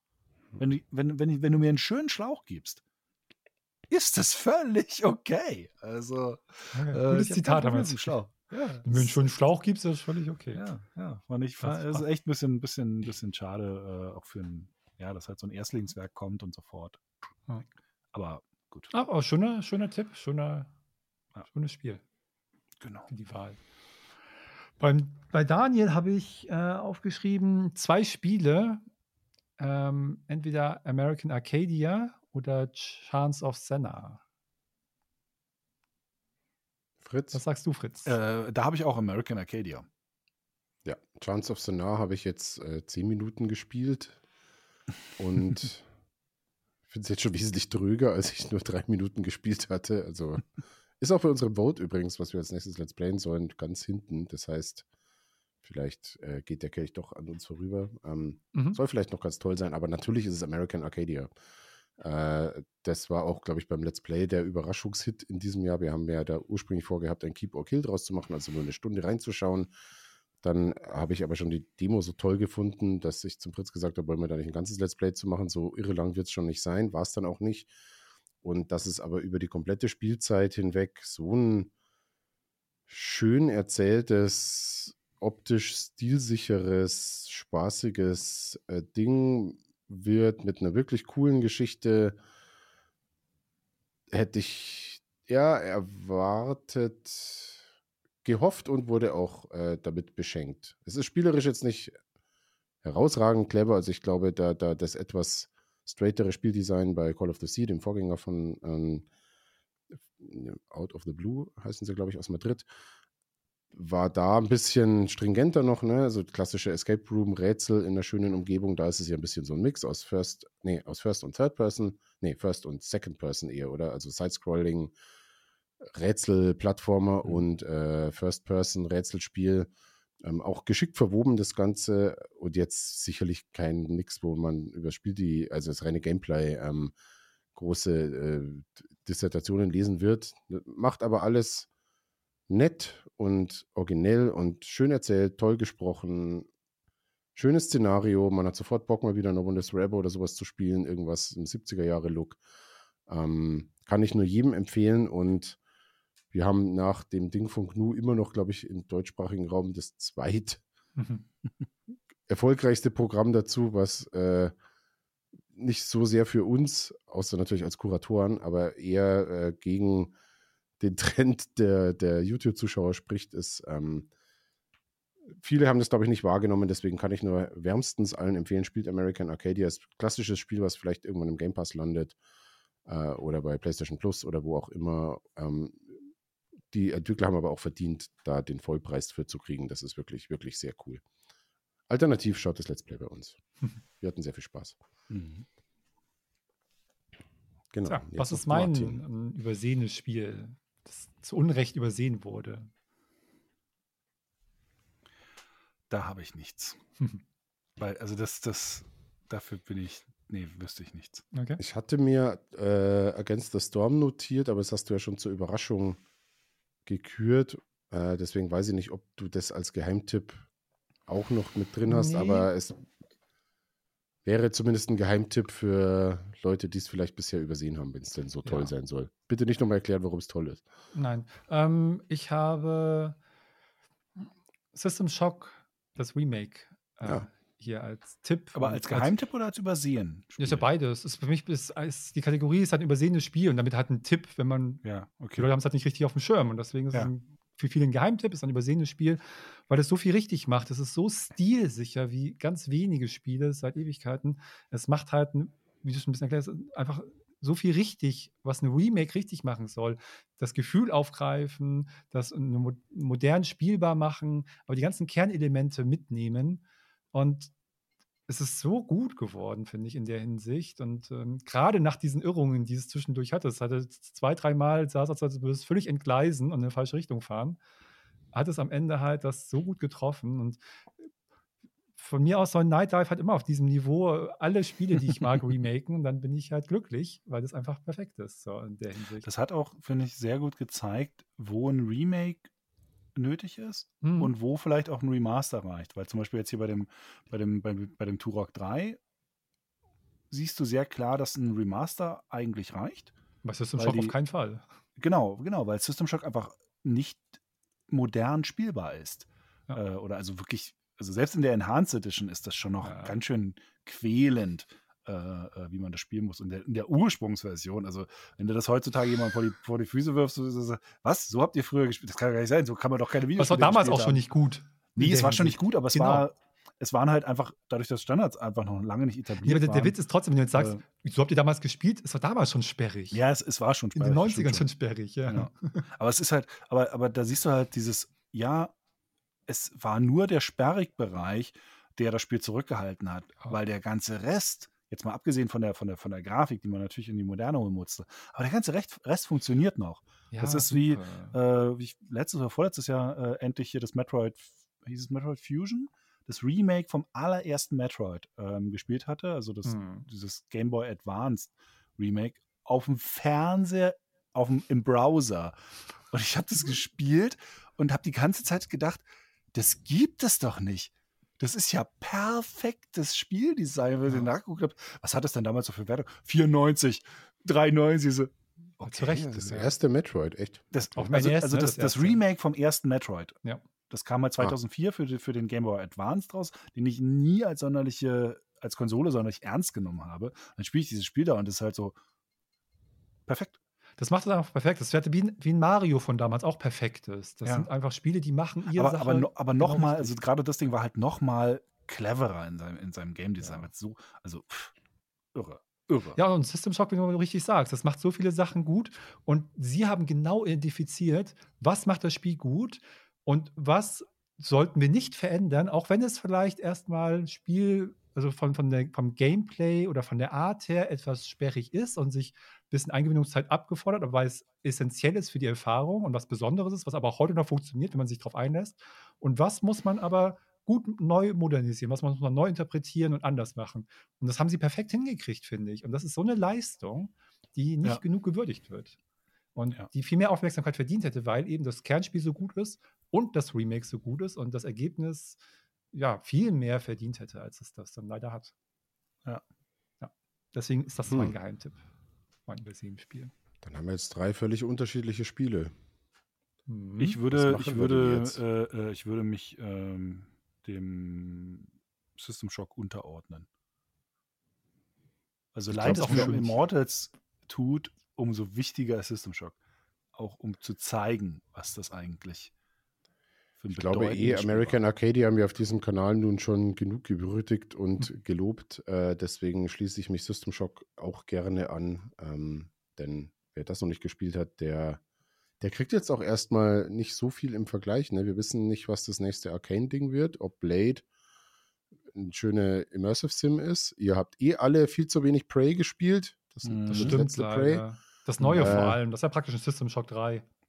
Genau. Ähm, und ihr habt wahrscheinlich nicht System Shock 1 gespielt und ihr habt wahrscheinlich auch nicht mehr System Shock 2 gespielt. Äh, das in absehbarer Zeit übrigens in so einer leicht Enhanced Edition, sprich schön gemoddet, nochmal offiziell erscheint. Das könnt ihr auch nochmal spielen, ist auch sehr gut gealtert. Wo ich dann auch hoffe, dass es auch so ein Testballon ist, wie es eben System Shock 1 äh, enhanced war und Ja. System Shock Remake, dass die dann auch sagen, okay, es lohnt sich halt auf dem Night äh, Dive Niveau ein Remake von System Shock 2 zu machen. Hoffe ich sehr. das würde sich das auf jeden Fall lohnen. Und natürlich geil. das äh, obligatorische, in diesem Fall immer erwähnte Ultima Underworld 1 Remake, genau wie System Shock. Ähm, Ja, das ist auch so ein Spiel, was ein Remake tatsächlich bräuchte. Weil, weil bei Ja. System Shock 2 zum Beispiel wäre ein Remake schön, ist aber tatsächlich ein Spiel, was auch mit einem guten Remaster leben kann. Ja, Mhm. bestimmt. Das ist halt so ein bisschen der Unterschied. Ich will ein Underworld Strike. Commander Remake. Gut, dann fassen wir mal zusammen. Wir Ja. haben uns geeinigt darauf, dass äh, GameTube-Spiel des Jahres 2023 ist Baldur's Gate 3. Äh, keine große Überraschung. Das schlechteste Spiel haben wir uns auf Flashback 2 geeinigt, auch wenn es bisher nur der Fritz gespielt hat. Aber alles, was wir gesehen und gehört haben, vertrauen wir ihm da voll mit diesem Urteil. Äh, die Überraschung des Jahres, da seid ihr gefragt. Da machen wir einen Straw Poll. Da ähm, entscheidet sich zwischen Alan Wake 2 Against the Storm und Lords of the Fallen. Die Enttäuschung des Jahres ist äh, keine große Überraschung, nämlich Starfield. Overhyped ist Diablo 4, aber nicht, weil das Spiel overhyped ist, sondern weil die Spieler einfach alle einen Schuss haben, die an Diablo 4 kein gutes Haar lassen, äh, weil sie alle irgendwie scheinbar ganz andere Probleme haben. Und als Geheimtipp äh, System Shock, das Remake. So, jetzt sind wir oh. schon über knapp schöne, zwei, schöne Liste. Knapp das ist ein gutes Stunden. GTA 6. Ja. ja. jetzt ist die Frage, sollen wir hier jetzt noch äh, den Pile of Shame von Fritz aufmachen? Die das kann ich recht schnell oder? machen. Also das ja? ist gar nicht kompliziert. Ähm, das ist relativ einfach. Äh, dem, dann hänge ich den Pile of Shame noch schnell ran. Es sind auch nur drei ja. Titel, die Ach, ich hier offiziell geht. mit reinnehme. Äh, Titel Nummer eins, obwohl ich tatsächlich nicht allzu viel Bock aktuell drauf habe, ist Spider-Man 2. Ich habe aber nur deshalb nicht allzu viel Bock drauf, äh, weil ich irgendwie noch ein bisschen also mir sind die Erinnerungen an Spider-Man äh, 1 und Miles Morales noch zu frisch. Hatte ich auch. Und ich bin zu bedient so ein bisschen. Äh, und dann habe ich jetzt genau das Gleiche. Den, ah, okay. Hatte genau das Gleiche. Ich hatte den, so keinen Bock auf Spider-Man 2, weil ich mir dachte so, ah, ich müsste den Miles Morales noch durchspielen. Und dann so, boah, aber ich habe das erste noch so in den Knochen irgendwie und dann jetzt erst noch Morales und dann habe ich erst recht keinen Bock mehr aufs Zweier und vor allem die ersten 20 Minuten. Also der, das Intro vom Zweier ist ja voll krass mit Sandman, mhm. so dieser Bosskampf.